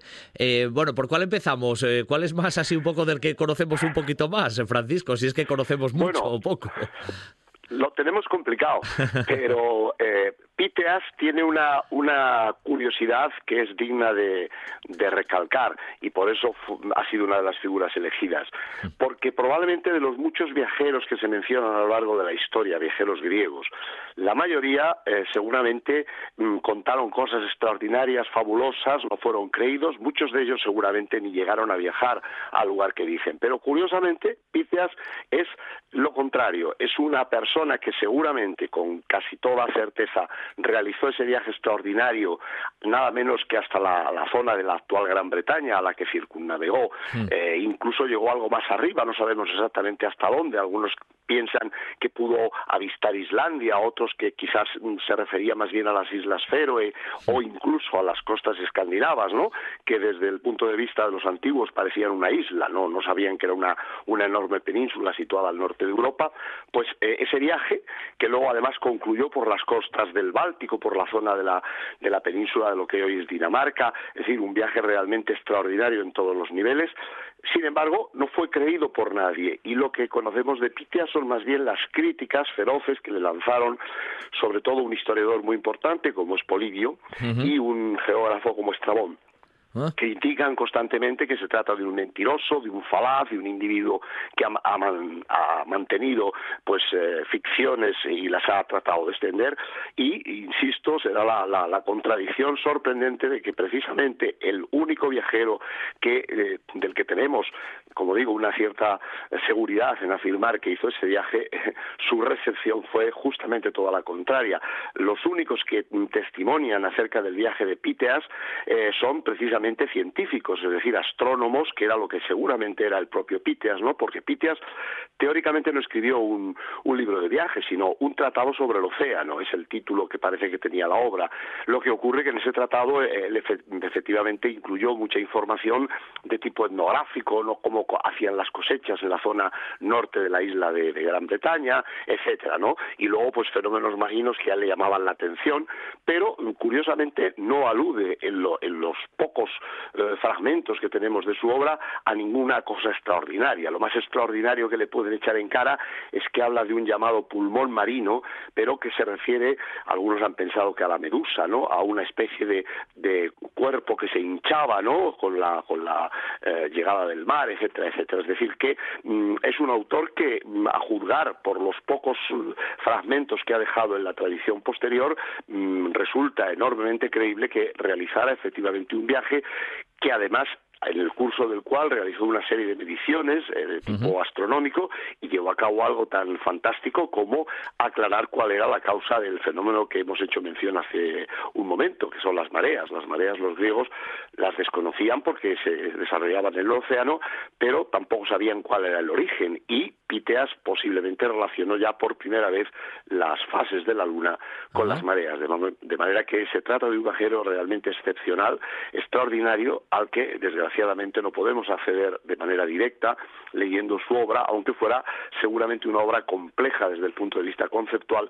Seguramente eh, si nos trasladamos a los parámetros actuales di- diríamos que Piteas era un hombre de ciencias y eh, generalmente los, los de letras, la gente de letras, pues le podría entender mal cómo seguramente es una de las razones que explican esa especie de crítica feroz a la que fue sometido por parte de historiadores y geógrafos posteriores. Hombre, tuvo mala suerte en este sentido, ¿eh? Podemos decirlo así, Francisco, que Polibio y Estrabón, dos, dos peces gordos, vamos a decirlo de este modo, lo, lo tildaran de fabulador. El pobre hombre en esto le quedó, le quedó mala fama, no, no le fue bien en este aspecto, pero, pero el viaje y el periplo que tú nos comentabas ahora, sí, a grandes rasgos, fue impresionante y si no me equivoco, él partió de donde se cree que era oriundo de lo que hoy es la actual Marsella, ¿verdad? Exacto. Además es muy curioso porque en, el edificio de la antigua bolsa de Marsella, en la actualidad, si uno va allí, hay dos personajes ahí en la fachada, en unas esculturas. Uno de ellos es Piteas y el otro es otro explorador de Marsella, Eutímenes, del que también sabemos muy poco, pero que es muchos siglos anterior. Es decir, que Marsella exhibe todavía orgullosa en un lugar tan emblemático como la bolsa, la antigua bolsa, ¿no? Que ahora, como ha pasado en casi todos los países europeos, se ha trasladado a la, a la capital, en este caso a París, pero allí están los dos en, en- en plena avenida principal, eh, erigidos allí como símbolos y como representantes de la grandeza en un tiempo lejano de Marsella. O sea que sí, realmente partió de allí, efectivamente. Oye, y bordeó, bordeó toda nuestra península, toda nuestra península en realidad, ¿no? Sí, bueno, no solamente la bordeó llegando a, Cádiz, a la, antigua Gades, ¿no? Eh, sino que probablemente fue el primero que se dio cuenta de que se trataba exactamente de una península, porque los griegos lo que habían visto hasta, hasta esos momentos, estamos hablando de la parte final del siglo IV antes de Cristo, habían visto una costa larguísima que se prolongaba hasta un punto que era lo que ellos llamaban las columnas de Heracles, el actual estrecho de Gibraltar, pero mm, eh, eso se adentraba hacia un interior que desconocían por completo. Y por tanto, el primero que seguramente se dio cuenta de que todo ese territorio era un territorio peninsular que se podía circunnavegar fue precisamente Piteas de Masalia. O sea, que es un, un mérito también que hay que añadirle. Eh, el trasfondo de este viaje, prácticamente como nos venías a comentar, eh, tenía ese trasfondo científico, aunque luego seguramente trata otros temas, pero el trasfondo científico es más que evidente, ¿eh, Francisco? Sabemos que era un, astrónomo y de hecho además determinó con, con absoluta precisión la latitud de, la, de su propia ciudad natal, de, de Masalia, de Marsella actualmente, ¿no? Eh, la fijó con, con concreción absoluta y seguramente hizo otras mediciones. Probablemente es un viaje especial porque todos nos imaginamos seguramente a uno de estos viajeros pues con su nave eh, haciendo escalas sucesivas, pero seguramente en el caso de Pitias debemos imaginar un itinerario muy distinto, es decir, de un individuo que llega a un puerto que allí se pasa un montón de tiempo hasta que encuentra una nave que le lleva a la siguiente etapa y allí otro tiempo está allí así sucesivamente. De manera que el, itinerario que sigue Pitias, que además curiosamente se encaja a la perfección con dos circuitos comerciales muy antiguos como son el del ámbar y el del estaño, pues eh, tienen bastante que decir, sobre todo con una ciudad como Masalia o Marsella, que vivía precisamente eh, de este tipo de productos, ¿no? que circulaban por las grandes vías fluviales francesas, ¿no? sobre todo el Róbano. ¿no? Oye, nos decías que Polibio y Estrabón fueron y lo tildaron de, de fabulador. ¿Hubo otros autores clásicos posteriores que ya, bueno, le hicieran un poquito más de caso? ¿Hubo alguno que sí creyó realmente en el viaje de Pitias? Bueno, hubo uno fundamental, que fue Eratóstenes, es decir, el gran Eratóstenes, el, el, que, digamos, configuró los elementos básicos para la construcción de lo que sería un mapa, eh, creyó en Pitias. Y, de hecho, eh, Eratóstenes sitúa el último, diríamos, paralelo, el paralelo definitivo septentrional a la altura de la, la mítica Tule, esa, esa tierra que Pitias dice haber avistado, no queda muy claro si llegó a pisarla o tuvo noticias de ella, y que es la que, como decía en, la, en una de las intervenciones anteriores, pues se discute todavía en la actualidad de con qué la podemos identificar, si con Islandia, con las islas del norte de Gran Bretaña, con la propia Escandinavia, etcétera. Es decir, que seguramente sí. ¿eh? Pedazo de, de, viaje el que hizo aquí nuestro amigo Pitias, pero hoy en estos últimos minutos, que todavía nos quedan cinco o seis minutillos, vamos a tratar del otro, ¿no? Que yo creo que incluso los datos todavía son casi más en las tinieblas, ¿no? El tal Estilas, ¿verdad, Francisco? Sí, Ahora tenemos que hacer un salto en el vacío porque nos vamos a finales del siglo VI, perdón, antes de Cristo. Más atrás. Eh, Estilas de Carianda realmente sabemos muy poco de él. Eh, Heródoto le menciona en un pasaje diciendo que fue de los exploradores eh, que Darío I, el gran Darío I, el, rey persa, que había eh, construido prácticamente después de Ciro el Grande el, gran imperio persa, dice que los envió a explorar el, el Indo, la zona del curso Y dice una expresión que es muy significativa, dice, con la seguridad de que le iban a decir la verdad.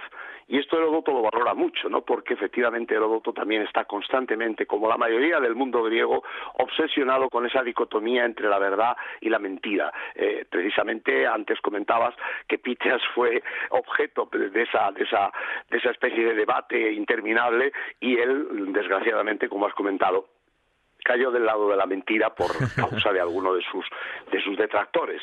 Pero eh, curiosamente Heródoto, cuando habla de este otro personaje de Escilas, insiste únicamente en eso, en que era Darío, nada menos que Darío, y además Heródoto acaba de decir en los libros precedentes, esto es el libro 4 de sus historias, el, libro 1, de que los persas una de las cosas que más valoran es la verdad, es decir, que el hecho de que un persa considere a un individuo eh, extranjero, griego, en este caso, Ocario, ¿no? de la zona de Asia Menor, como una persona fiable, esto tenía un valor extraordinario. ¿eh? Y Heródoto es lo único que dice. Entonces nos dice que salió de una ciudad determinada, que nombra, y de allí recorrió todo el curso del Indo y luego, desde la desembocadura del Indo, habría navegado a lo largo de todas las costas del Indo, habría circunnavegado la península arábiga y habría llegado a lo que actualmente es más o menos el canal de Suez, donde precisamente el propio rey persa Darío I estaba construyendo lo que sería el, el antecesor de ese, de ese canal. Es decir, que también es un viaje en ese sentido extraordinario. ¿no? Extraordinario, en este caso más hacia el ámbito oriental. Y de esto apenas, bueno, apenas directamente no nos quedó tampoco nada, ¿no? No nos quedó documentación escrito, salvo lo que se habló de él a posteriori, como nos estás mencionando en realidad. Sí, bueno, solo que eh, en el caso de Heródoto, Heródoto ya no le vuelve a mencionar más. No lo menciona más. Heródoto poco más podemos extraer, salvo que le atribuyamos toda la información que Heródoto da acerca de las costas del sur de Arabia, donde habla de las famosas especias, de los famosos aromas que eran tan productivos desde el punto de vista económico, y que además obtenerlos era muy complicado porque siempre había un obstáculo difícil, o unas serpientes que había allí que salvar, o unas eh, rocas enormes que había que escalar. Entonces, todo esto curiosamente sucede en las costas de Arabia, que es por donde pasó Escilas. Si uno se pregunta, pues con una cierta ingenuidad, pero no, no, no exenta de lógica. Eh, ¿De dónde pudo obtener Heródoto estas informaciones? Pues la, única eh, respuesta es Escilas, es decir, que probablemente Escilas dejó su huella en algún relato de Heródoto, incluso la famosa historia que Heródoto cuenta de las hormigas de la India, eh, que eran las que vigilaban el oro y los indios llegaban allí a mediodía cuando hacía más calor, las hormigas se metían en sus guaridas para protegerse y entonces rápidamente había que coger el oro y salir pitando, ¿no? Con unos camellos corriendo para evitar la persecución de estas hormigas, hormigas que por cierto advierte Heródoto eran como zorros, es decir, que no eran las hormigas nuestras habituales, pues esta historia probablemente Heródoto la sitúa muy cerca de la ciudad que curiosamente coincide con la eh, ciudad que fue el punto de partida de la expedición de Estilas. Luego hay una serie de elementos en la, en la historia de Heródoto que sin nombrar a esta figura extraordinaria de Estilas podemos sospechar o podríamos pensar que provienen del relato que este Estilas dejó escrito después de su viaje. Em, casi una pregunta un poco tonta, Francisco. Tanto Pitias como Estilas supuestamente regresaron del viaje vivos, ¿no? Porque, claro, con, e, con estos años, en aquellos momentos, las circunstancias de un viaje de esas características que uno basta que mire el mapa para hacerse la idea de lo que eso implicaba en el siglo VI o en el siglo IV antes de Cristo. Volvieron, ¿no? Teóricamente. Sí, sí.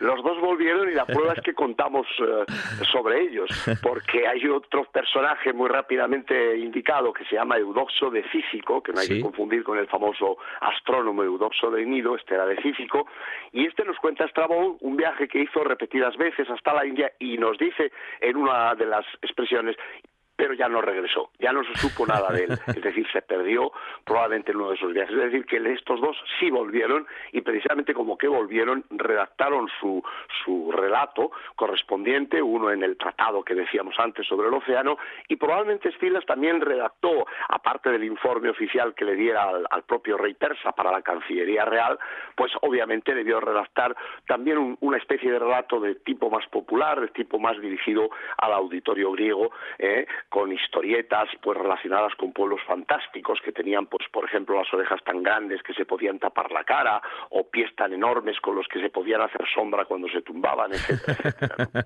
qué curioso, qué curioso eso que nos mencionabas. Bueno, como, como conclusión, en los últimos 30 segundos, Francisco, quiero decir que estos viajes al final lo que implicaron fueron también seguramente un mayor conocimiento del mundo de la época, de esos productos que viajaban de un lado para otro, incluso fueron base para estudios posteriores en investigaciones científicas y demás, al fin y al cabo, ¿no?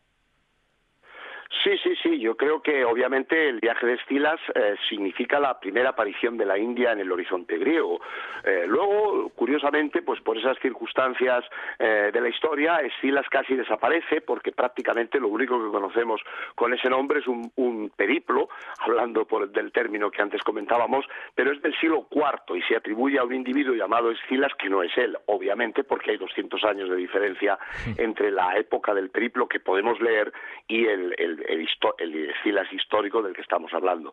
Luego, por tanto, mm, claro, no hay esas, esas evidencias, eh, pero mm, sabemos ¿no? de ellos este tipo de cosas, este tipo de noticias sueltas. Sin duda. Y hoy nos lo contó con todo lujo de detalles Francisco Javier Gómez Espelosín, catedrático de Historia Antigua en la Universidad de Alcalá, que ha sido un auténtico lujo poder escucharlo en un buen día para viajar. Francisco, te mando un abrazo desde Asturias y hasta una próxima pues vez. Igualmente. Gracias. hasta luego. Sidrería Parrilla La Carballera de Granda. La calidad, la atención y el servicio de siempre con la seguridad de hoy.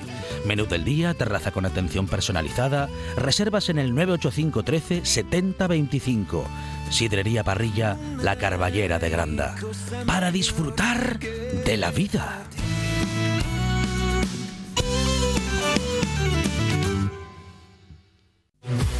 Mercado del alquiler turístico no tiene techo y tú puedes ser parte del crecimiento. En Margemar, gestión de pisos turísticos, gestionamos tu segunda vivienda para que disfrutes de los beneficios sin preocuparte de nada. Da. Con 11 años de experiencia y el mejor posicionamiento en Internet, somos líderes del sector. Tu segunda vivienda, nuestra primera preocupación. Visita gestiondepisosturísticos.es y despreocúpate. Esto es RPA, la radio autonómica de Asturias.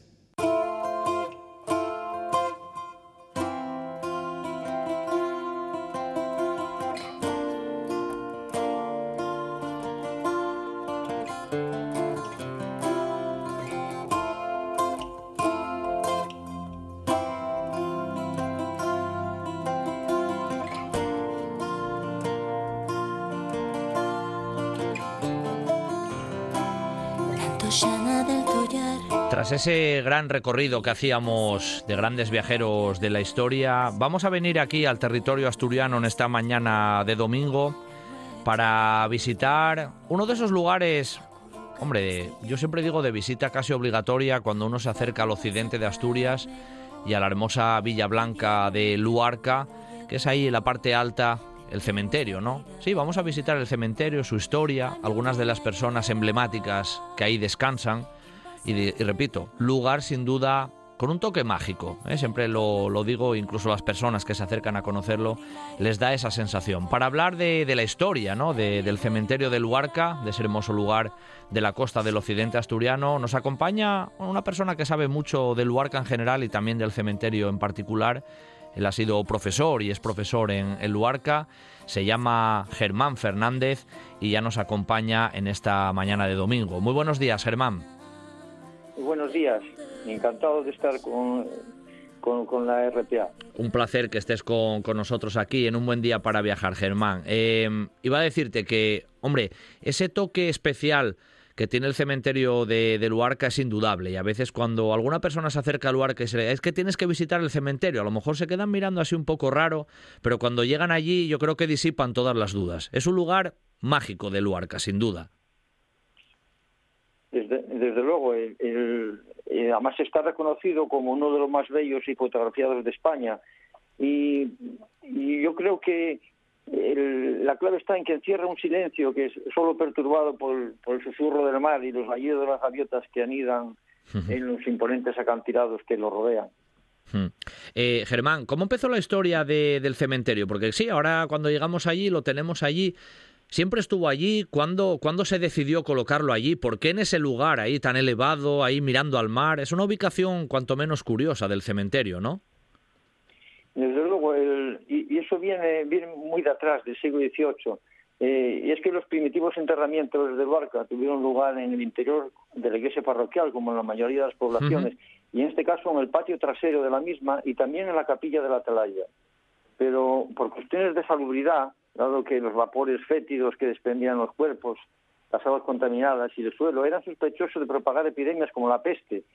Y una cédula de 1787, en tiempos de Carlos III, prohibió esta costumbre de enterrar en las iglesias y obligó a llegar a un acuerdo entre las iglesias y, los ayuntamientos para construir los cementerios fuera de las poblaciones en sitios elevados, ventilados y distantes de las casas de los vecinos.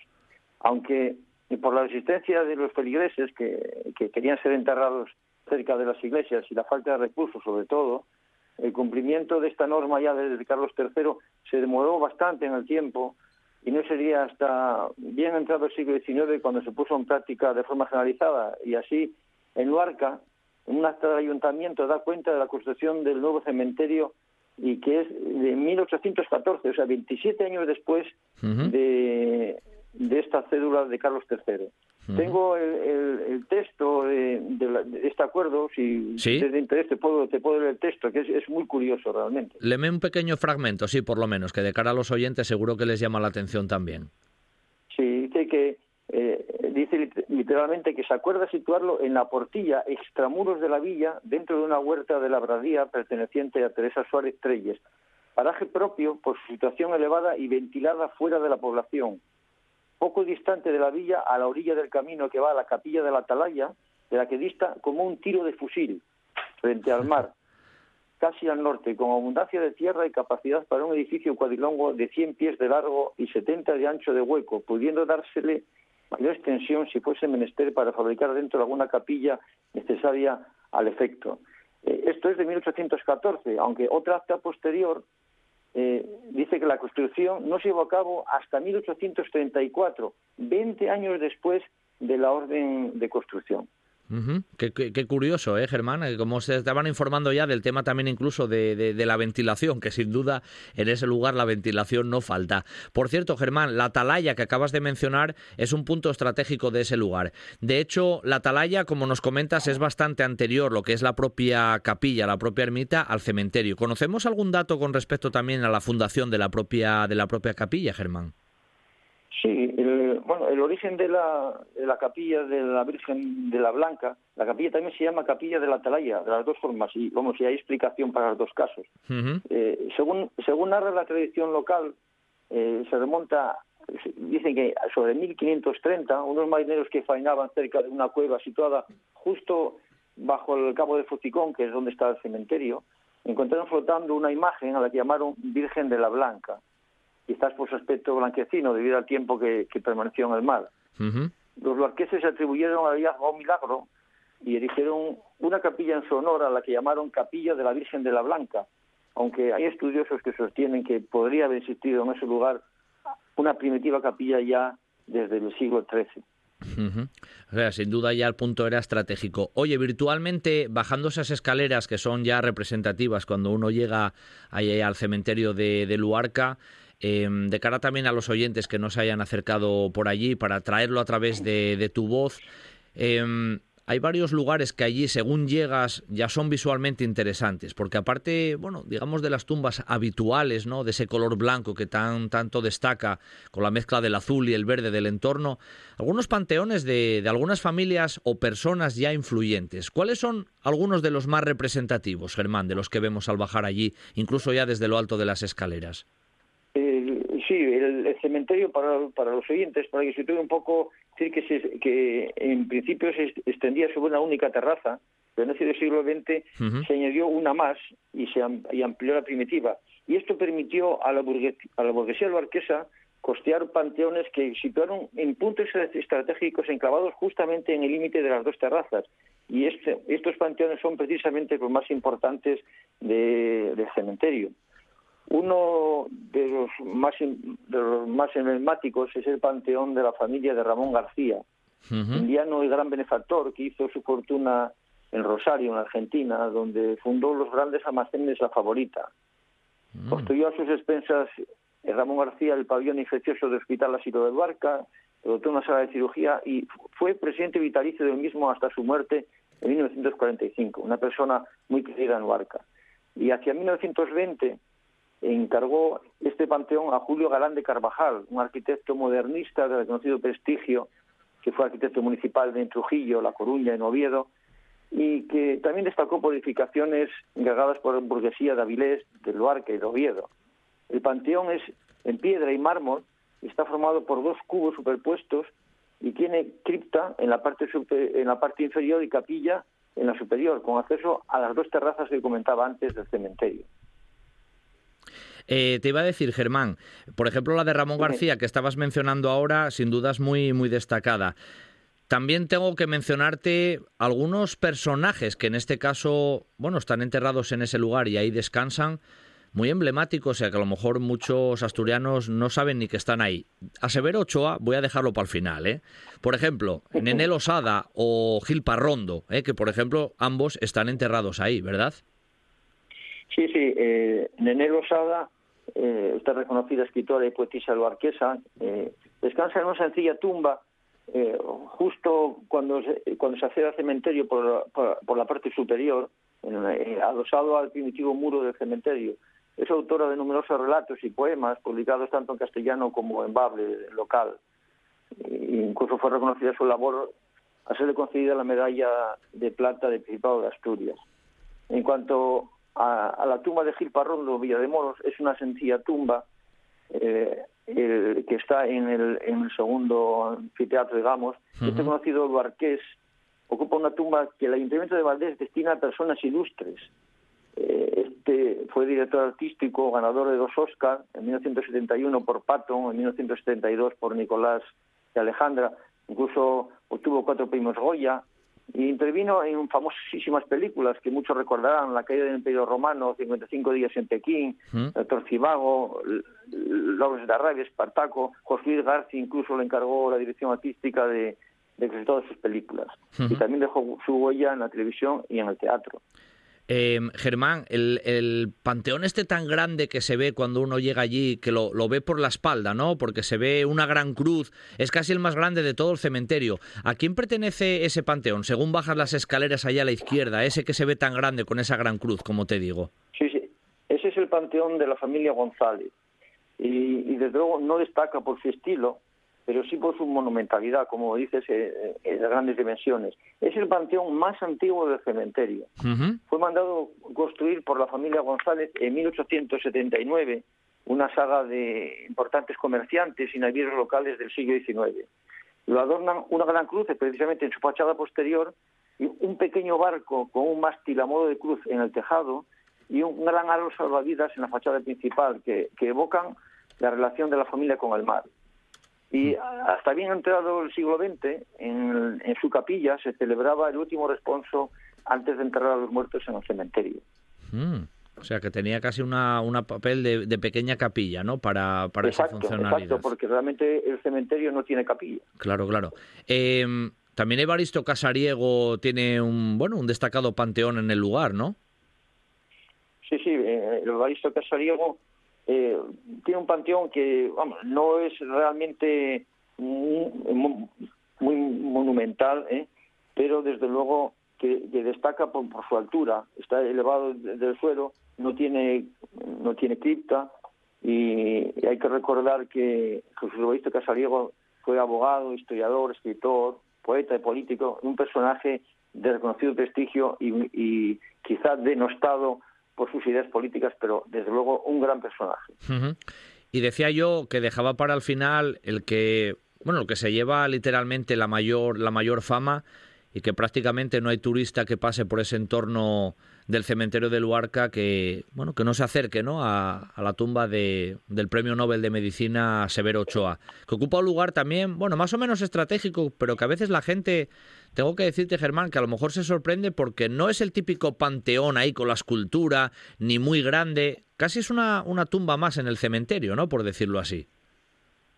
Efectivamente, es una sencilla tumba y, y quizás a pesar de todo, es la más visitada y conocida del cementerio del Barca. Hay que recordar que el Marqués Severo Ochoa fue premio Nobel de Medicina en 1959 y yace allí junto a su esposa Carmen Cobian. Es de factura sencilla, eh, construida en mármol blanco y lo adorna simplemente una gran cruz patada, esta del tipo de los que portaban lo, la orden del temple. Y como curiosidad, lleva una lápida grabada con un epitafio que parece ser que él mismo dejó escrito uh -huh. y que y que dice que aquí yacen Carmen y Severo Ochoa unidos toda una vida por el amor, ahora eternamente vinculados por la muerte. La tumba siempre está adornada con flores frescas y es visita casi obligada del cementerio no solo para aquellos relacionados con la cultura y la ciencia, sino también por todos aquellos que visitan Barca. Él, él, tenía muy claro, Germán, que quería, tras su fallecimiento, falleciera donde falleciera, ser enterrado en Luarca. Eso lo tenía, lo dejó bien claro por escrito, lo tenía muy claro. Sí, eso lo, eso lo tenía claro. Ella, el, el resto es un poco polémico, lo de lo de sus objetos personales que están todos en Valencia y así, ¿no? Pero vamos, sí, eso parece ser que lo tenía, lo, siempre lo tuvo claro y de hecho aquí pasaba, pasó grandes temporadas eh, cuando ya se, digamos, de alguna manera se, se retiró un poco de, de, su, de sus investigaciones en Madrid. Bueno, lo que está claro, Germán, que cuando uno, que cuando uno se acerca a Luarca, como decíamos, aparte de visitar el centro de la población y todo el entorno del puerto y demás, que siempre es espectacular, parada obligatoria ese entorno de la capilla, ¿no? De, de, la atalaya, como mencionabas, el entorno del faro, por supuesto esa mesa del cambaral que ahí está en las, en las cercanías y obligatoria, como decíamos, la visita al cementerio, que a veces decir que es un cementerio guapu, pues pueden parecer dos palabras contradictorias, pero en este caso no es así. Y el cementerio de Luarca es uno de esos cementerios espectaculares en vistas y en la historia que nos acaba de comentar pues el profesor Germán Fernández, que conoce, como acabáis de comprobar muy bien, la historia del lugar y de las personas ilustres que allí descansan en el cementerio de, Luarca. Eh, Germán, un abrazo muy fuerte desde un buen día para viajar y seguramente volveremos a hablar contigo de más cuestiones de la historia de la población luarquesa, que siempre es interesante. Un abrazo muy fuerte, gracias. Muy bien, muchísimas gracias, igualmente. Sidrería Parrilla La Carballera de Granda. Cocina para todos los paladares. Amplios salones, menú del día, eventos, terraza con atención personalizada. En Gijón, Sidrería Parrilla La Carballera de Granda. Para disfrutar de la vida.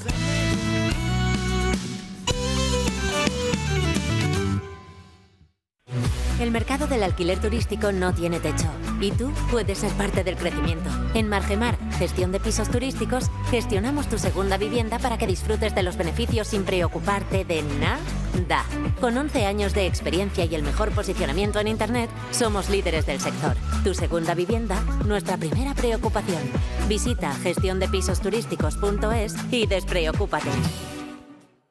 Esto es RPA, la radio autonómica de Asturias.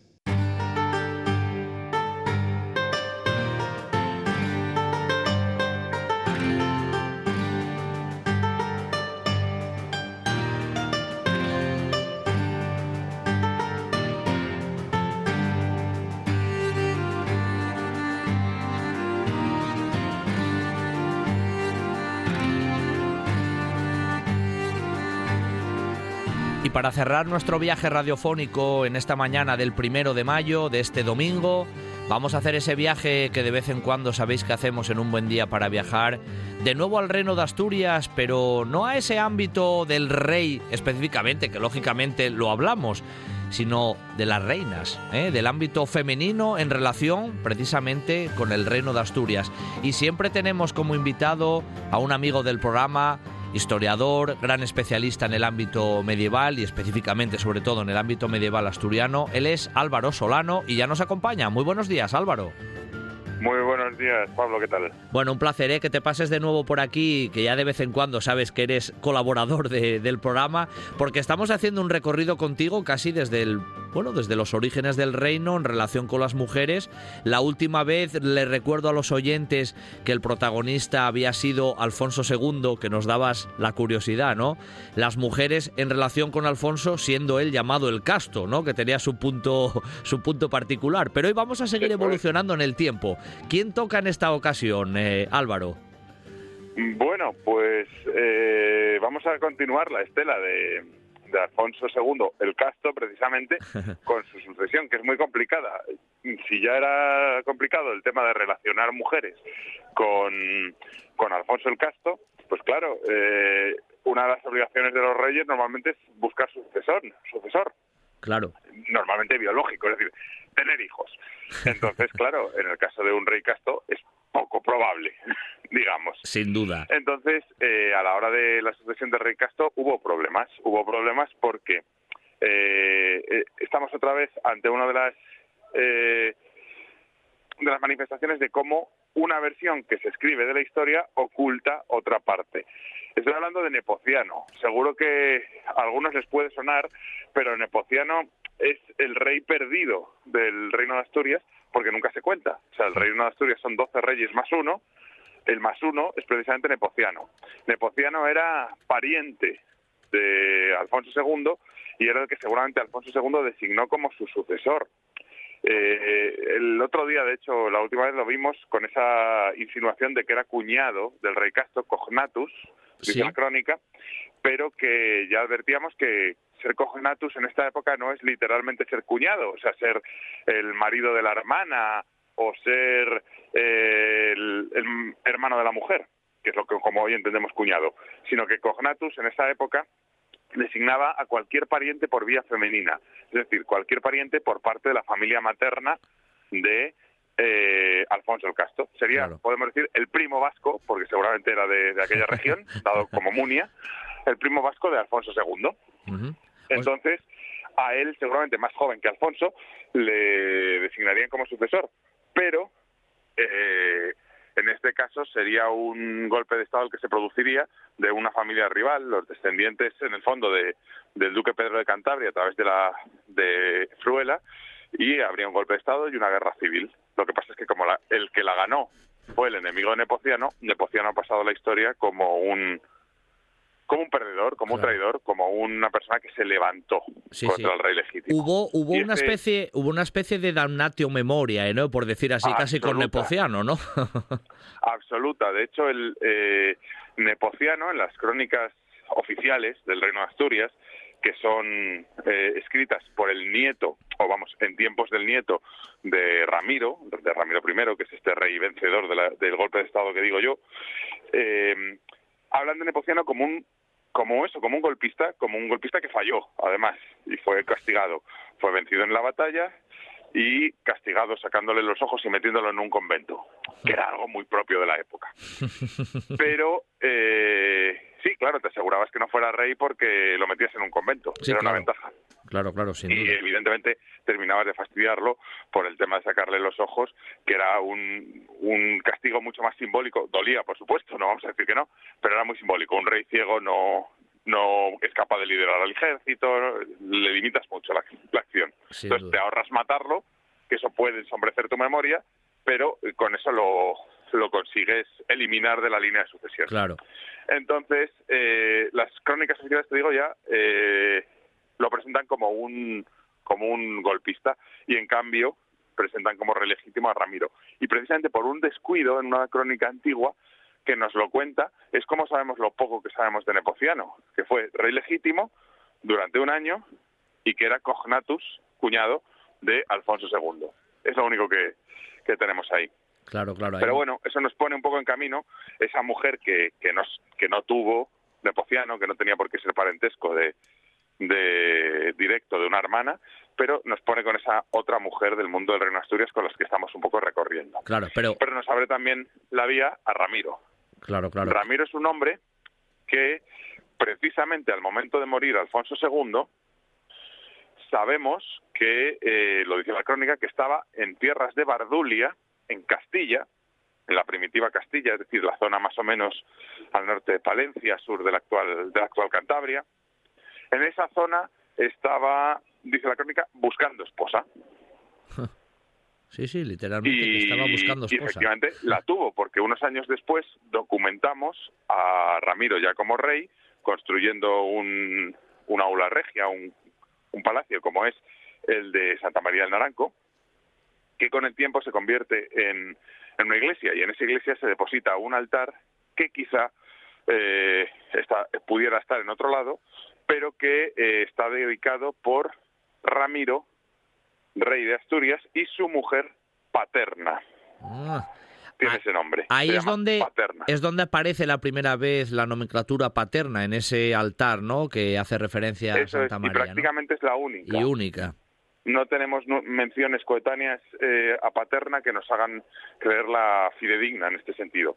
Sí por la por el ara de altar, digamos, la piedra del, del altar de Santa María de- del Naranco. Gracias a eso lo conocemos Ujú. y entendemos que debe ser esa mujer que, estua- que estaba él buscando en tierras de Bardulia, en Castilla, cuando en el 842 muere Alfonso II y se declara ese, ese sucesor que sería Nepociano en un primer momento. Y luego el golpe de Estado, la batalla en el Narcea y por fin el ser elevado a la dignidad regia el propio el propio Ramiro. Sin embargo, nada sabemos de ella. Podemos estimar que puede ser de origen castellano, por lo menos, si hacemos caso a esa noticia de la crónica eh, de las crónicas del Reino Asturias, pero poco más, que se llamaba Paterna y que podía ser de origen castellano. Sí, porque claro, ahí la, la toponimia a veces, bueno, la toponimia, en este caso los nombres, ¿no? A veces pueden dar alguna pista, pero no siempre es sencillo, ¿no? Con lo cual la raíz a lo mejor es más difícil de, de situarla en este aspecto. Además, en este caso es un nombre latino, paterna, viene, es bastante parecido, a, o sea, bastante propio de cualquier de cualquier región. No no es tan tan identificativo de, ningún sitio en ese sentido. Por eso, precisamente, eh, se, nos hace muy esquiva esa persona, esa persona paterna. Lo curioso del caso es que eh, sabemos, o calculamos más que sabemos, que esta no debía ser la primera mujer de Ramiro. Estamos hablando de que Ramiro se ha ido a buscar a esta mujer en el año 842, pero eh, pocos años después va a morir él y subirá al trono el hijo de Ramiro, Ordoño. Y Ordoño es un hijo ya mayor. De hecho, debe tener eh, unos cuantos años mm, cuando Ramiro sube al poder. Luego tuvo que tener una primera esposa, una primera esposa de la cual tuvo por hijo a Ordoño en un tiempo bastante anterior, pongamos que 10 o 15 años. Son todo cómputos, conjeturas que se hacen en torno a la sucesión, porque claro, cuando Ordoño llega al trono tiene una edad bastante avanzada. Y eh, esa es la clave que nos da para conocer a una primera esposa que debió existir de eh, Ramiro. No sabemos absolutamente nada de ella. Algunos cronistas posteriores, por un por una mezcla de nombres, proponen que se pudiera llamar Urraca, quizá, ¿Mm? que es un nombre de origen, antes que hablábamos de, de la antroponimia como síntoma, vamos, como signo de, origen de las personas, Urraca es un nombre que tiene origen euskérico. ¿Mm? Podría ser también de territorios vascones. Sin embargo, es muy curioso porque Ramiro, donde tiene ascendencia, donde tiene poder, donde reúne a todos los partidarios para poder enfrentarse a Nepociano, es en Galicia. Curioso. Entonces, eso también ha hecho suponer que, que Ramiro, en su primer matrimonio de esta tal Urraca, se casase con una gran dama de la aristocracia gallega. Mm. Y eh, con esa alianza matrimonial pudiera movilizarlos para cuando después recuperara o quisiera recuperar el trono para su línea dinástica. Mm. Y estaría muy, muy bien, diplomáticamente hablando, porque conseguiría el apoyo de su, gracias a su primera mujer en la zona eh, occidental del reino, en la zona de, Galicia, muy levantisca para con los reyes de Asturias y que precisamente a partir de ese momento no tiene ningún tipo de, levantamiento, gracias entre otras cosas también a esa política integradora de Alfonso II y el descubrimiento del, cuerpo del apóstol. Pero por otro lado tenemos a, a Paterna, que sería lo mismo, una alianza con la aristocracia de la zona castellana. Eh, claro, hay mucha, mucha, mucha hipótesis en realidad, ¿no, Álvaro? hay que jugar ahí mucho el problema es que no tenemos mucho donde agarrarnos en este caso, porque Ramiro es un problema. Ramiro es el rey sobre el que más se ha manipulado la historia. Ten en cuenta que incluso la, historia que se tiene ahora de Ramiro es un rey muy positivo. Luego vendrá toda la historia del, del voto de Santiago, que vimos la, cuando hablamos de, de Mauregato y las cien doncellas. Y Ramiro pasará a ser casi un rey santo, cuando en realidad, bueno, es el golpista el que conculca eh, la situación mm, lógica de sucesión eh, que había designado Alfonso II. Eh, bueno, debió suponer una inestabilidad para el reino bastante grande. estuvieron un año en guerra, se enfrentaron en guerra, parece que abierta, en una batalla en el puente del Narcea, seguramente en la zona de Cornellana. se calcula que debe ser allí.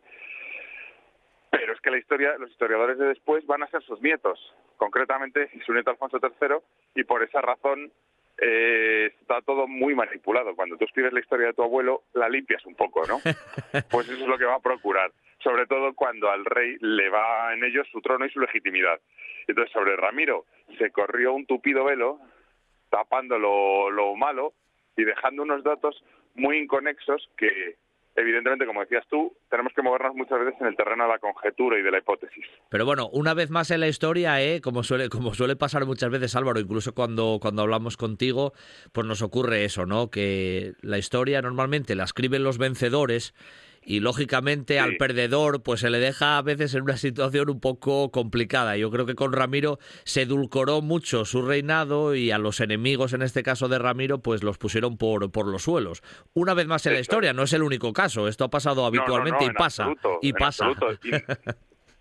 ni en la historia en general ni en la del Reino de Asturias en particular que bueno, eh, yo insisto en ello, el Reino Asturias es muy fácil leerlo linealmente, pero hay que saber leerlo también de una manera diacrónica cuando se van añadiendo las historias y por qué motivos y qué pretenden justificar, qué se borra, qué se añade y eso nos dice tanto o más como lo que lo que se dice literalmente. Lo que se dice literal, claro. Bueno, el caso es que, por ejemplo, lo que nos vienes a comentar es que Paterna, esa referencia que tenemos como mujer de Ramiro, no sería la única, porque posiblemente y seguramente Ordoño no era hija de, no era hijo de Paterna, sino de otra. Hijo de Paterna. Claro. O sea, si, si es verdad la noticia de que Ramiro está buscando esposa en el 42, es imposible que Ramiro, que en el 42 debe tener 20 o 30 años, sea hijo de Paterna. Evidente, claro, sí, no, no, no, no se unen ahí los datos bien, eso, eso está claro. Oye, por cierto, Ramiro, a su vez, claro, porque ahí cuando Alfonso II termina el reinado y hay esa cuestión ahí dinástica que tú nos estás comentando, Ramiro ya de por sí era hijo, era hijo de Bermudo en este caso, él ya venía de esa línea familiar. Claro, él, era el hijo de, de Bermudo, efectivamente, de Bermudo el diácono, al cual, eh, bueno, de algún modo abdicó, como os acordáis, por aquella memoria repentina que tuvo, que tuvo de que era diácono. Una vez más nos han edulcorado mucho esa línea familiar, porque tienen que limpiarla de las cosas sospechosas. Y no olvidemos nunca que Bermudo no era del todo legítimo, por esa, según la óptica de la dinastía pelagiana, quiero decir, y por otro lado se lleva o es el culpable parece ser de la derrota más estrepitosa que sufre el, el reino de Asturias en la en los últimos años en, esa batalla del Burbia del río Burbia entonces claro son datos que se calla el cronista porque al final estás hablando del abuelo y del bisabuelo del rey que está que está reinando en ese momento. Evidente, evidente. Eh, la, el padre de Ramiro era Bermudo y la madre, que no recuerdo, creo que alguna cosa comentamos, era una tal Ucenda Nunilona, algo así, un nombre un poquito raro. una, un nombre que tampoco sabemos muy bien, no lo conocemos muy bien, sino por tradiciones posteriores que era Ocenda Nunilo, Nunilo Ocenda, que son nombres tal vez de, de que nos remiten de nuevo a la zona vascona o navarra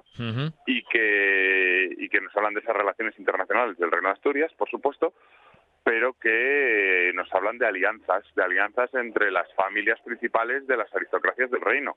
Al final no olvidemos que estamos hablando de una monarquía sumamente débil que debe mucho a las lealtades y a las eh, lealtades compradas, de algún modo, de sus aristocracias. Entonces, bueno, eh, Nunilo Zenda lo único que decíamos era ese posible enterramiento que, que hay en Tineo, que pudiera ser, pero que es muy posterior la referencia. Claro, claro. Bueno, que, eso, que eso que hablábamos de edulcorar la figura, en Ramiro está también la famosa cuestión de, clavijo, ¿no? Que, bueno, también es otro de esos elementos legendarios, ¿no? De, del rey. El voto de, Santiago después de, una supuesta victoria en clavijo con esa aparición milagrosa del apóstol Santiago. Eso sí, si recordáis, es que justo en este caso está todo muy interrelacionado porque lo tratamos cuando hablábamos de, de Mauregato y las cien doncellas, que era un documento, ese del voto de Santiago, que se había copiado en el siglo en el siglo XII, pretendiendo ser anterior y contando esa historia. Y la historia que contaba era que Ramiro llega al trono, se encuentra con que hay un voto atroz de pagar, perdón, un tributo atroz de haber de pagar 50 doncellas nobles y 50 doncellas plebeyas todos los años a los árabes por la paz, vamos, comprando la paz, y que en una reacción muy noble planta batalla a los musulmanes y cuando va perdiendo le socorre eh, Alfonso, perdón, el, el apóstol Santiago. Por eso digo que, además, conforme vamos avanzando la historia medieval, las crónicas bajo medievales nos ponen a, a Ramiro como si fuera santo.